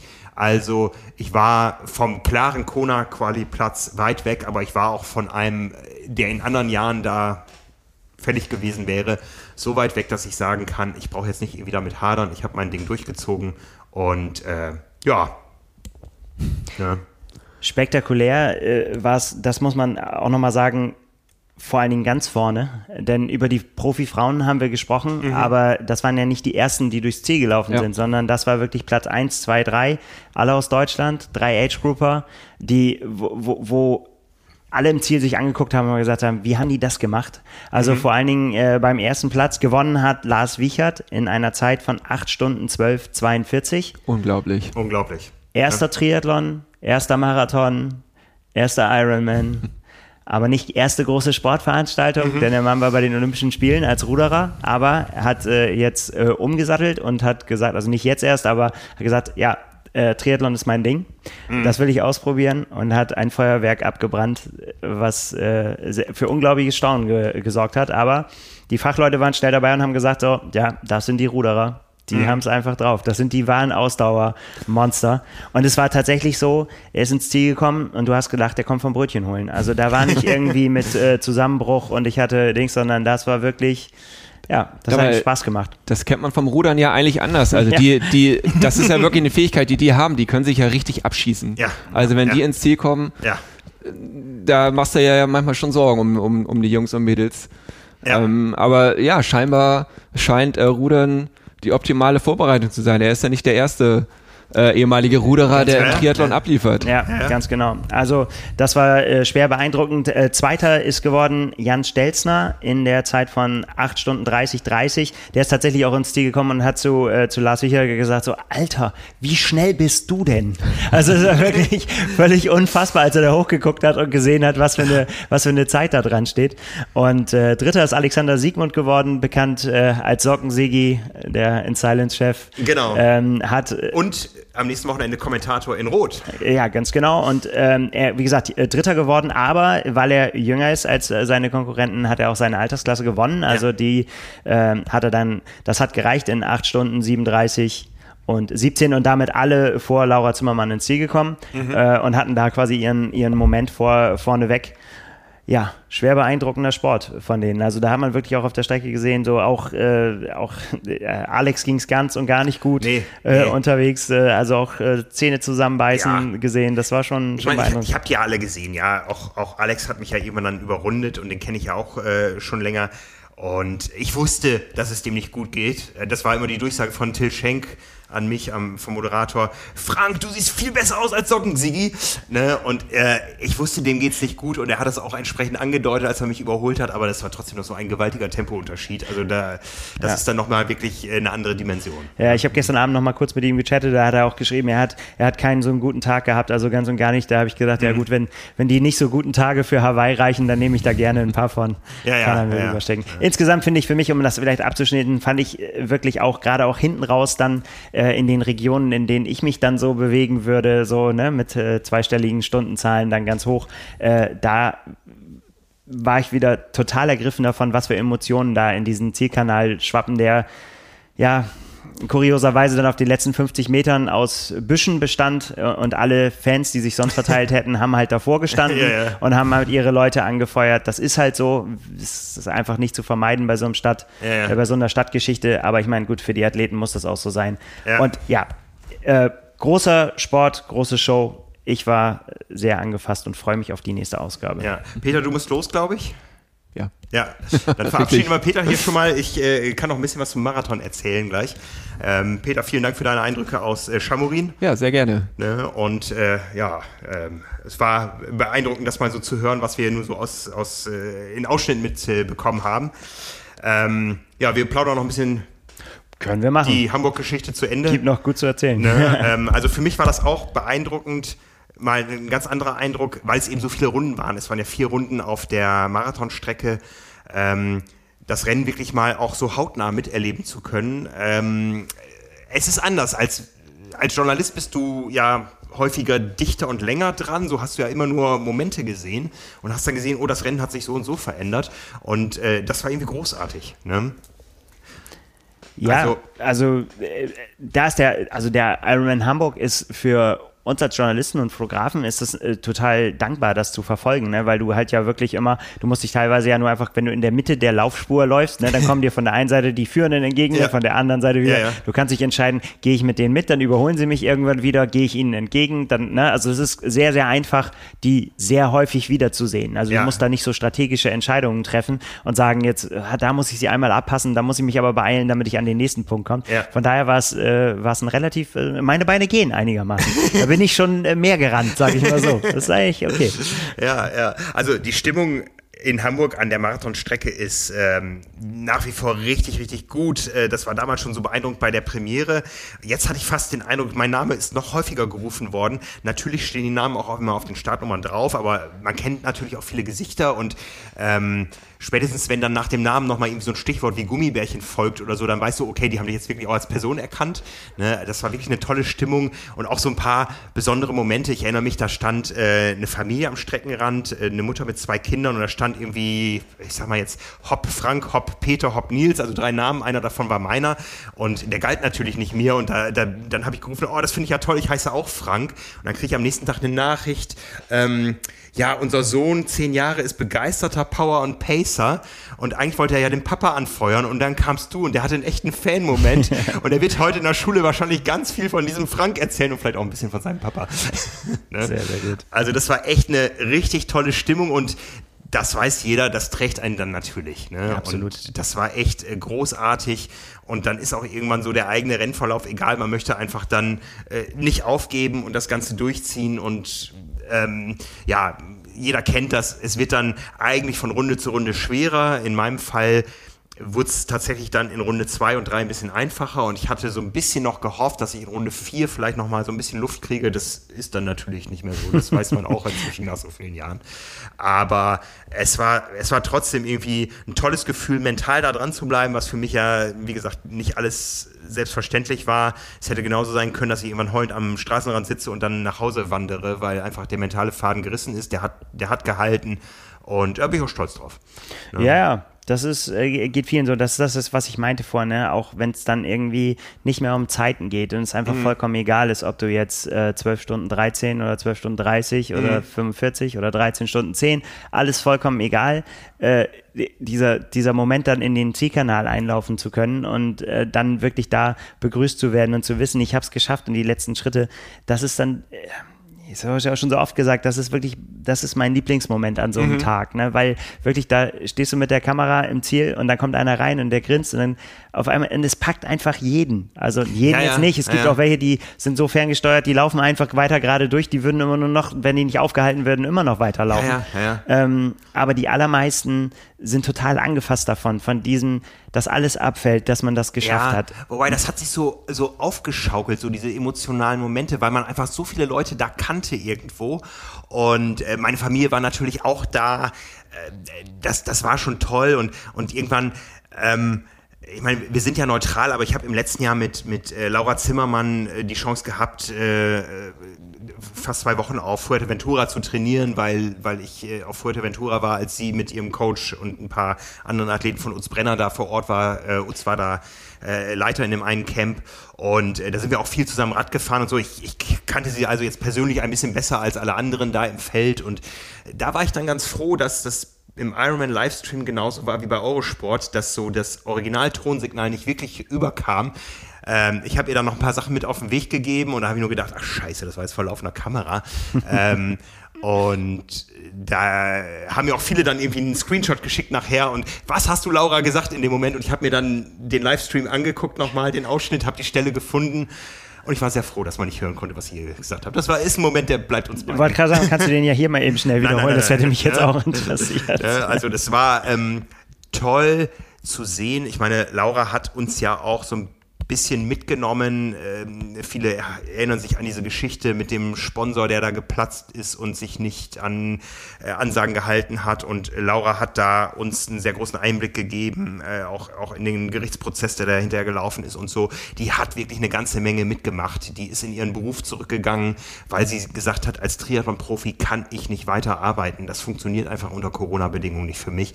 Und äh, dann zu sehen, dass sie hier auf dem Punkt nochmal so abliefert, ähm, das war schon beeindruckend zu sehen, wenn man ein bisschen mitbekommen hat, was sie durchgemacht hat. Ja, vor allen Dingen auch ja. mit Ansage, ne? Also ja. das ist ja. ja. auch mal schnell, ich weiß jeder, ich bin wirklich großer Fan von Ansagen auch und zu sagen, mhm. so ich, ey, ich bin hier, um zu gewinnen. Mhm. Ne, das so wirklich und dann das auch eben zu schaffen, das zu visualisieren, finde ich auch immer sowieso eine gute äh, Idee. Aber das hat sie auch nochmal gesagt, das auch, dass sie sich einfach gesehen hat, wie sie das Ding gewinnt. Ja. Ja, und das ist äh, ja. Es ist ihr bravourös gelungen. Das ist ihr bravourös gelungen. Ich habe dann auch noch, als ich äh, am Ziel das letzte Mal vorbeigelaufen bin, man wiegt dann ja so gut 100 Meter vor dem Zieleinlauf, zum ersten, zum zweiten, zum dritten Mal ab ne, und macht dann noch eine Runde. Äh, da habe ich dann auch noch so ein bisschen mitbekommen. Da war ähm, Stimmung im Ziel. Also vielleicht hast du es anders erlebt, aber für mich hört es sich von weitem wie Stimmung an. Ja, ja. Und ich hatte noch eine Runde und ähm, ja, die, die Vorfreude auf den Zieleinlauf war dann natürlich groß und irgendwann mer realisierst du auch, an diesem Punkt komme ich jetzt nicht nochmal vorbei, hier bin ich oft genug vorbeigelaufen. Es zählt sich dann wirklich runter und irgendwann ist man dann am entferntesten Punkt vom Ziel und dann weißt du, jetzt ist es nur noch quasi die Zielgerade, die hat zwar ja. mit ein paar Kurven äh, zu tun, das ist so ein bisschen fies an dieser Hamburger Strecke, dass du äh, relativ schnurstracks bis zum Wendepunkt rausläufst, aber der Rückweg noch den einen oder anderen Abstecher ähm, parat hält, der das Ganze einfach nochmal so ein bisschen in die Länge zieht. Aber irgendwann weißt du dann, okay, jetzt geht's wirklich so langsam zu Ende und äh, auf der vorletzten Runde steht da das Schild 38 Kilometer und dann denkst du, boah, das ist noch so weit weg und auf der letzten Runde weißt du dann, okay, es sind jetzt nur noch vier, dann sind es immer nur noch drei ich habe so viele Langdistanzen mitgemacht. Kein Marathon hat wirklich 42,2 Kilometer. Hier hat er, glaube ich, 41,5 gehabt. Also das nochmal kurz zur Einordnung. Die Schwimmstrecke hatte bei mir 3750 Meter oder sowas. Aber wir mussten durch Tunnel, wo das GPS-Signal nicht da ist. Die Radstrecke hatte bei mir auf dem Tacho 177,7 Kilometer. Aber wir hatten auch sechs Tunneldurchfahrten, wo einfach mein Tempo dann bei Null lag auf dem Tacho. Ich weiß nicht, ob sich das dann wieder rausrechnet oder so. Keine Ahnung. Äh, und der Marathon hatte irgendwie 41 Hochkilometer. Also der war jetzt auch nicht viel zu kurz, äh, wie wir es auch schon erlebt haben, sondern äh, war ein würdiger Marathon. Da muss ja immer bedenken, die Wechselzone in Hamburg ist auch verdammt lang. äh, einmal ganz am Ballindamm lang, der irgendwie 500 Meter hat. Aber den hast du schon drin dann. Ja, die machst genau. du, die, da denkst du gar Genau, nicht drüber nach. Und dann, und das muss ich ihm wirklich hoch anrechnen, läufst du auf diesen Zielkanal zu und siehst Till Schenk und denkst, gleich wird mir der Typ, den ich schon lange kenne, die magischen Worte entgegenrufen, you are an Ironman. Und was sagt Till Schenk? Frank, nun mal fang mal an zu laufen, damit man sieht, ob du dich vorwärts oder rückwärts bewegst. Ne? Tja, Ne? Ähm, naja, äh, aber er sagte dann, das rechne ich ihm wirklich hoch an.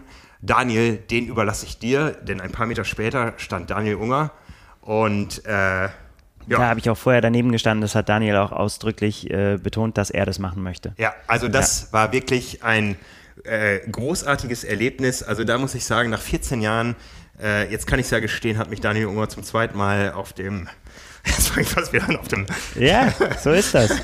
auf dem Rathausmarkt zum Heulen gebracht. Also ich weiß noch, 2007, als er Weltmeister wurde, ich habe ja mit Daniel viel erlebt. Ich war ja damals als, als Fotograf, äh, das hat er hinterher, da war ich im Ziel längst, da habe ich das noch gehört, dass er das alles nochmal erzählt hat. Ich war mit der Nationalmannschaft ja unterwegs zu den Weltcuprennen und ich habe mit Daniel äh, Fotoshootings auf der chinesischen Mauer gemacht und ich war bei seinem Heiratsantrag dabei und ähm, wir haben viel zusammen erlebt. Wir waren, du hast es mitbekommen, im, äh, beim Tri Battle Royale. Daniel war auch einer, der weiß, äh, was äh, die Disco Camelot in Tijomaros in Ja. Ungarn ist und was da abgeht und so. Manche Dinge verbinden einen einfach auf immer und Daniel und ich, wir haben immer so den Kontakt gehalten und Daniel ist wirklich ein Athlet, der die Szene wahnsinnig bereichert hat und dann äh, ich wusste das ja bis wenige Tage vorher gar nicht, dass Daniel hier Moderator sein wird. Dann das von ihm zu hören, das war großartig. Ja, das glaube ich. Und dann äh, waren auch alle, alle Dämme gebrochen im Ziel. Also Ja. Ja. Ich meine, das ist auch das, was, was ich vorhin meinte, dass du stehst da im Ziel und es ist diese berühmt, ich kann das nicht anders sagen, das ist, wenn die, die Leute reinkommen und nachher geht es ja wirklich schnell, ne? dann kommen, kommen sie ja wirklich schnell hintereinander. Mhm. Ähm, das ist wie so eine Welle Glück, die, die Ja. über einen rüberschwappt. Ja. Und mit jedem, der da anfängt zu heulen, äh, steigen einem auch die Tränen in die Augen. Ja. Ja, da saß einer im Ziel, der hat versucht mit seinem äh, FaceTime, seine, seine Frau war da, hat ihm das Telefon hingereicht, der wollte mit seinen Kindern mit, äh, FaceTime, der hat kein Wort rausgekriegt, ne? Ja, Und oh, ja. da steigt dir sofort die Tränen. Der, der Anna hat auch gesagt, ich kann da gar nicht hingehen, ich heul die ganze Zeit. Aber es ist tatsächlich so. Ja, es, es steckt ja, einfach an. Es ist einfach schön, äh, das zu sehen, wie emotional das einen packen kann. Ja. Das Also- macht, äh, ich hätte ich hätte sofort direkt unterschreiben können. So, so, ja. Ich will das, das, das, wenn man Ausdauersport macht, dann ist, dann ist das einfach, Ja. da will man auch hin. Ja. Also mir geht es zumindest so. Ja, das ist tatsächlich so. Das, also wenn man das resümiert und auch unterwegs immer wieder sich vor Augen führt, das ist, es ist der geilste Sport der Welt. ne? Und ähm, ich, ich glaube ja nach wie vor, so eine Langdistanz, die ist auch äh, mit viel Hingabe und viel Zeit, die man investiert, aber wenn man gesund ist und ähm, noch nicht jenseits der 60 oder so, wo man sicher einige Dinge abklären muss, das ist schaffbar. Das ist schaffbar und es ist ein lohnenswertes Ziel. Ja. Ne? Also tatsächlich weiß man es ja erst, wenn man es wenn man's gemacht hat, was das Mhm. bedeutet. Aber ich bin davon überzeugt, dass das einen auch als Mensch einfach verändert, Ja. wenn man das Ja. geschafft hat, weil man weiß, ich krieg das hin. Ja. Ne, man hat Ja. was geschafft und das kann man auf ganz, ganz viele Situationen übertragen. Ne? Mhm. Dass, dass, dass man auch danach äh, die ganzen Fragen, die man sich eben vorher gestellt hat, wie ist das mit dem Schwimmen, kriege ich das hin, weil wie ist das mit dem Marathon, wenn wir gehört haben, ist, für viele ist das halt der erste Marathon, wirklich im, äh, in, in der Langdistanz dann.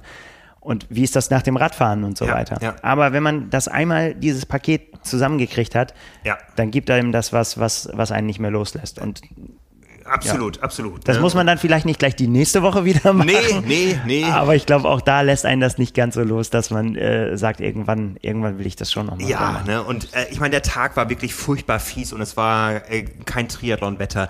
Aber man muss ja das Ganze auch immer wieder einordnen, aus welcher Zeit kommen wir und wie lange war das überhaupt nicht vorstellbar, dass wir sowas machen können. Ja, und ähm, das das äh, auch, auch was wir hier durchgemacht haben, ich meine, wir haben, wir haben Triathlon-Medien durch eine völlig unsichere Zeit geleitet, ähm, ohne dass wir irgendwie Anspruch auf staatliche Hilfe hatten, aber auch ohne dass wir irgendwie in Kurzarbeit äh, schicken mussten oder sonst sowas.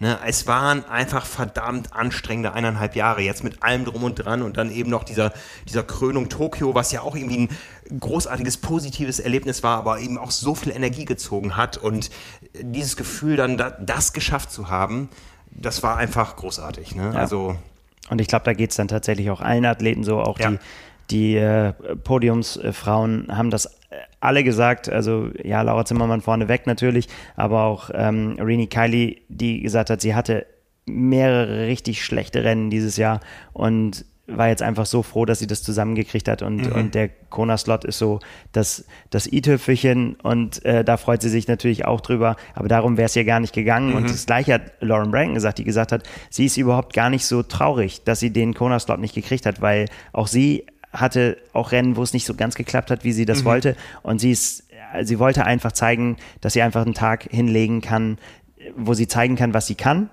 Und äh, das ist ihr gelungen und das war ihr Ziel und das ist ihr viel, viel wichtiger, dass ihr das gelungen ist, ob sie jetzt den Konoslat hat oder nicht. Fand, ich, fand ich auch sehr interessant zu sehen, dass, dass das eben auch, ja, dass man einfach ganz unterschiedliche Ziele haben kann. Laura Zimmermann hat gesagt, ich will das Ding gewinnen. Die andere wollte einen soliden Tag machen, so waren sie letztendlich alle irgendwo Ja, ja. Gewinnerinnen, die da oben standen. Ja. Und das hat man auch gemerkt, finde ich. Ja, absolut. Ne? Und was man gemerkt hat, ähm, also der Ironman Hamburg war an ganz vielen Stellen doch irgendwie kleiner als sonst. Ja, also es fing damit an, die Wechselzone war, war, war nicht so voll, es, äh, die Radstrecke war nicht so schön und so, aber am Ende waren alle sehr, sehr dankbar. Ja, total. Und ein bisschen kleiner bedeutet aber ja auch immer noch ein, die Szenerie ändert sich ja, Ja, ja. nicht. Mhm. Du hast ja trotzdem die Alster, du Ja. hast trotzdem den Berlin-Damm, du hast ja. Das Laufen, du hast den Rathausmarkt, den einen. Das Ziel steht genau da, wo es stehen muss. Mhm. Das ist ja alles trotzdem wie, äh, wie immer. Und deswegen, ich fand es war ein gra- grandioses Rennen, trotz der garstigen Bedingungen. Und wenn wir uns das jetzt vorstellen, wenn die Normalität vielleicht irgendwann wieder zurückkehrt und auch wieder, Ja.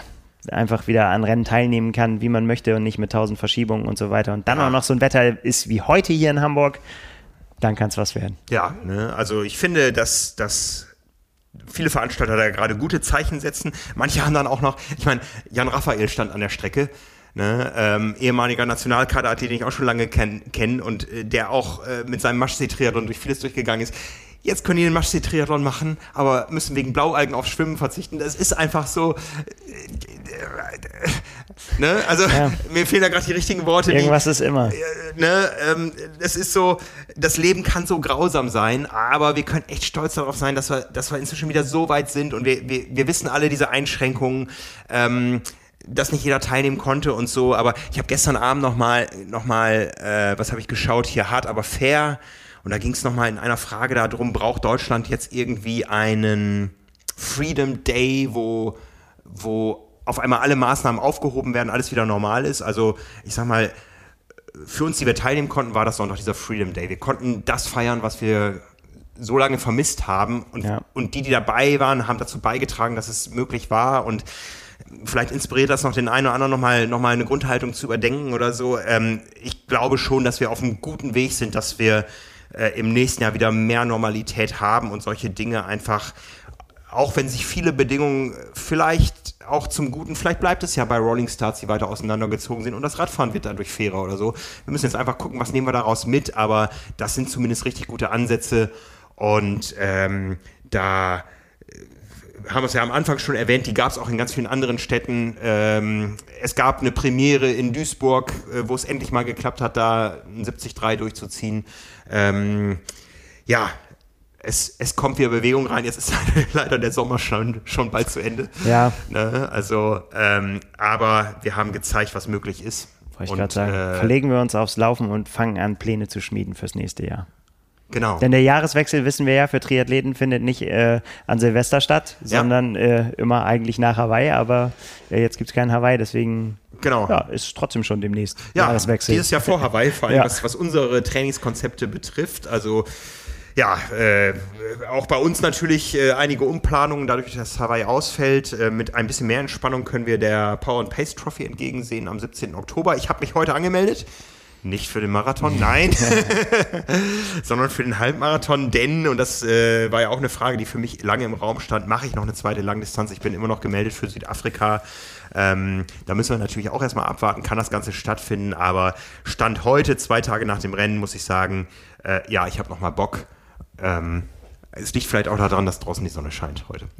das ist schneller wieder da als bei manch anderem, dieses Gefühl. Also von daher sehe ich dem sehr positiv entgegen. Ja, ne, also ja, von daher war es ein, ein gutes Wochenende auf jeden Fall. Also es hat, es hat Spaß gemacht, es hat auch Spaß gemacht, euch immer wieder zu sehen da draußen und äh, zu sehen, was, was wir insgesamt da auch als Team über die letzten Tage auf die Beine gestellt haben. Ähm, wie gesagt, Peter, der ja eher im Schwimmsport zu Hause ist, hat da auch einen super Job in Chamorin gemacht und jetzt haben wir noch ein paar Dinge, die vor uns liegen. Ne? Also es wird Ja.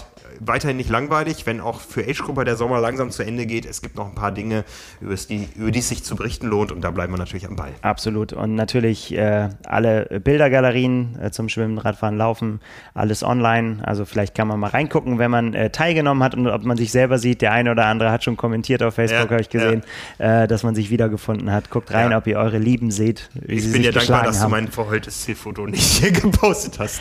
Ja, das mal, äh, kommt hier in den, äh, in den Schrank. Da sollen mal die anderen zu, zu ihrem Recht kommen. Alles klar. Aber es wäre egal gewesen, wen man gepostet hätte. Die hatten alle Tränen in den Augen am Ende. Wir haben es uns verdient. So. Gut. Damit wären wir am Ende. Oh, wir haben auch schon äh, deutlich über Halbmarathon-Distanz äh, geplaudert jetzt. ne? ähm, ja, wir müssen wieder kürzer werden. Äh, jetzt in der Übergangsphase die Trainingseinheiten nicht mehr so lang da draußen. Ähm, ja, danke dir, Nils. Danke dir. Nächstes Jahr machen wir es umgekehrt. Ich auf dem Motorrad und du am Start. We will see. Irgendwo, irgendwann. Ne? Doch, doch. Also, Also, schauen wir mal. schauen wir mal. Ich habe noch keinen Startplatz, aber das Datum mir notiert. So. Sehr gut. Also, danke da draußen fürs Zuhören. Wir sehen und hören uns wieder. Wir sind ja schon bald wieder auf dem Weg nach Rot. Ein großes Triathlon-Wochenende liegt vor uns, beginnt am Donnerstag mit der Pressekonferenz, wo das finale Starterfeld verkündet werden soll. Ähm, auch da natürlich einiges anders als sonst, aber wir freuen uns drauf. Es gibt am Donnerstag einen Podcast mit Björn Geßmann zu der Phase, die jetzt so langsam sich für alle einläutet, der Übergangsphase, auch in unseren Trainingsplänen und den neuen Plänen, die dann auch im Netz stehen. Ganz viel Erfolg dabei. Ansonsten hören wir uns dann mit der Berichterstattung aus Rot wieder, dann eben nur aus journalistischer und nicht aus praktischer Sicht. Ich freue mich drauf. Ich mich auch. Bis die Tage. Bis dahin. Macht's gut. ciao. Ciao. ciao.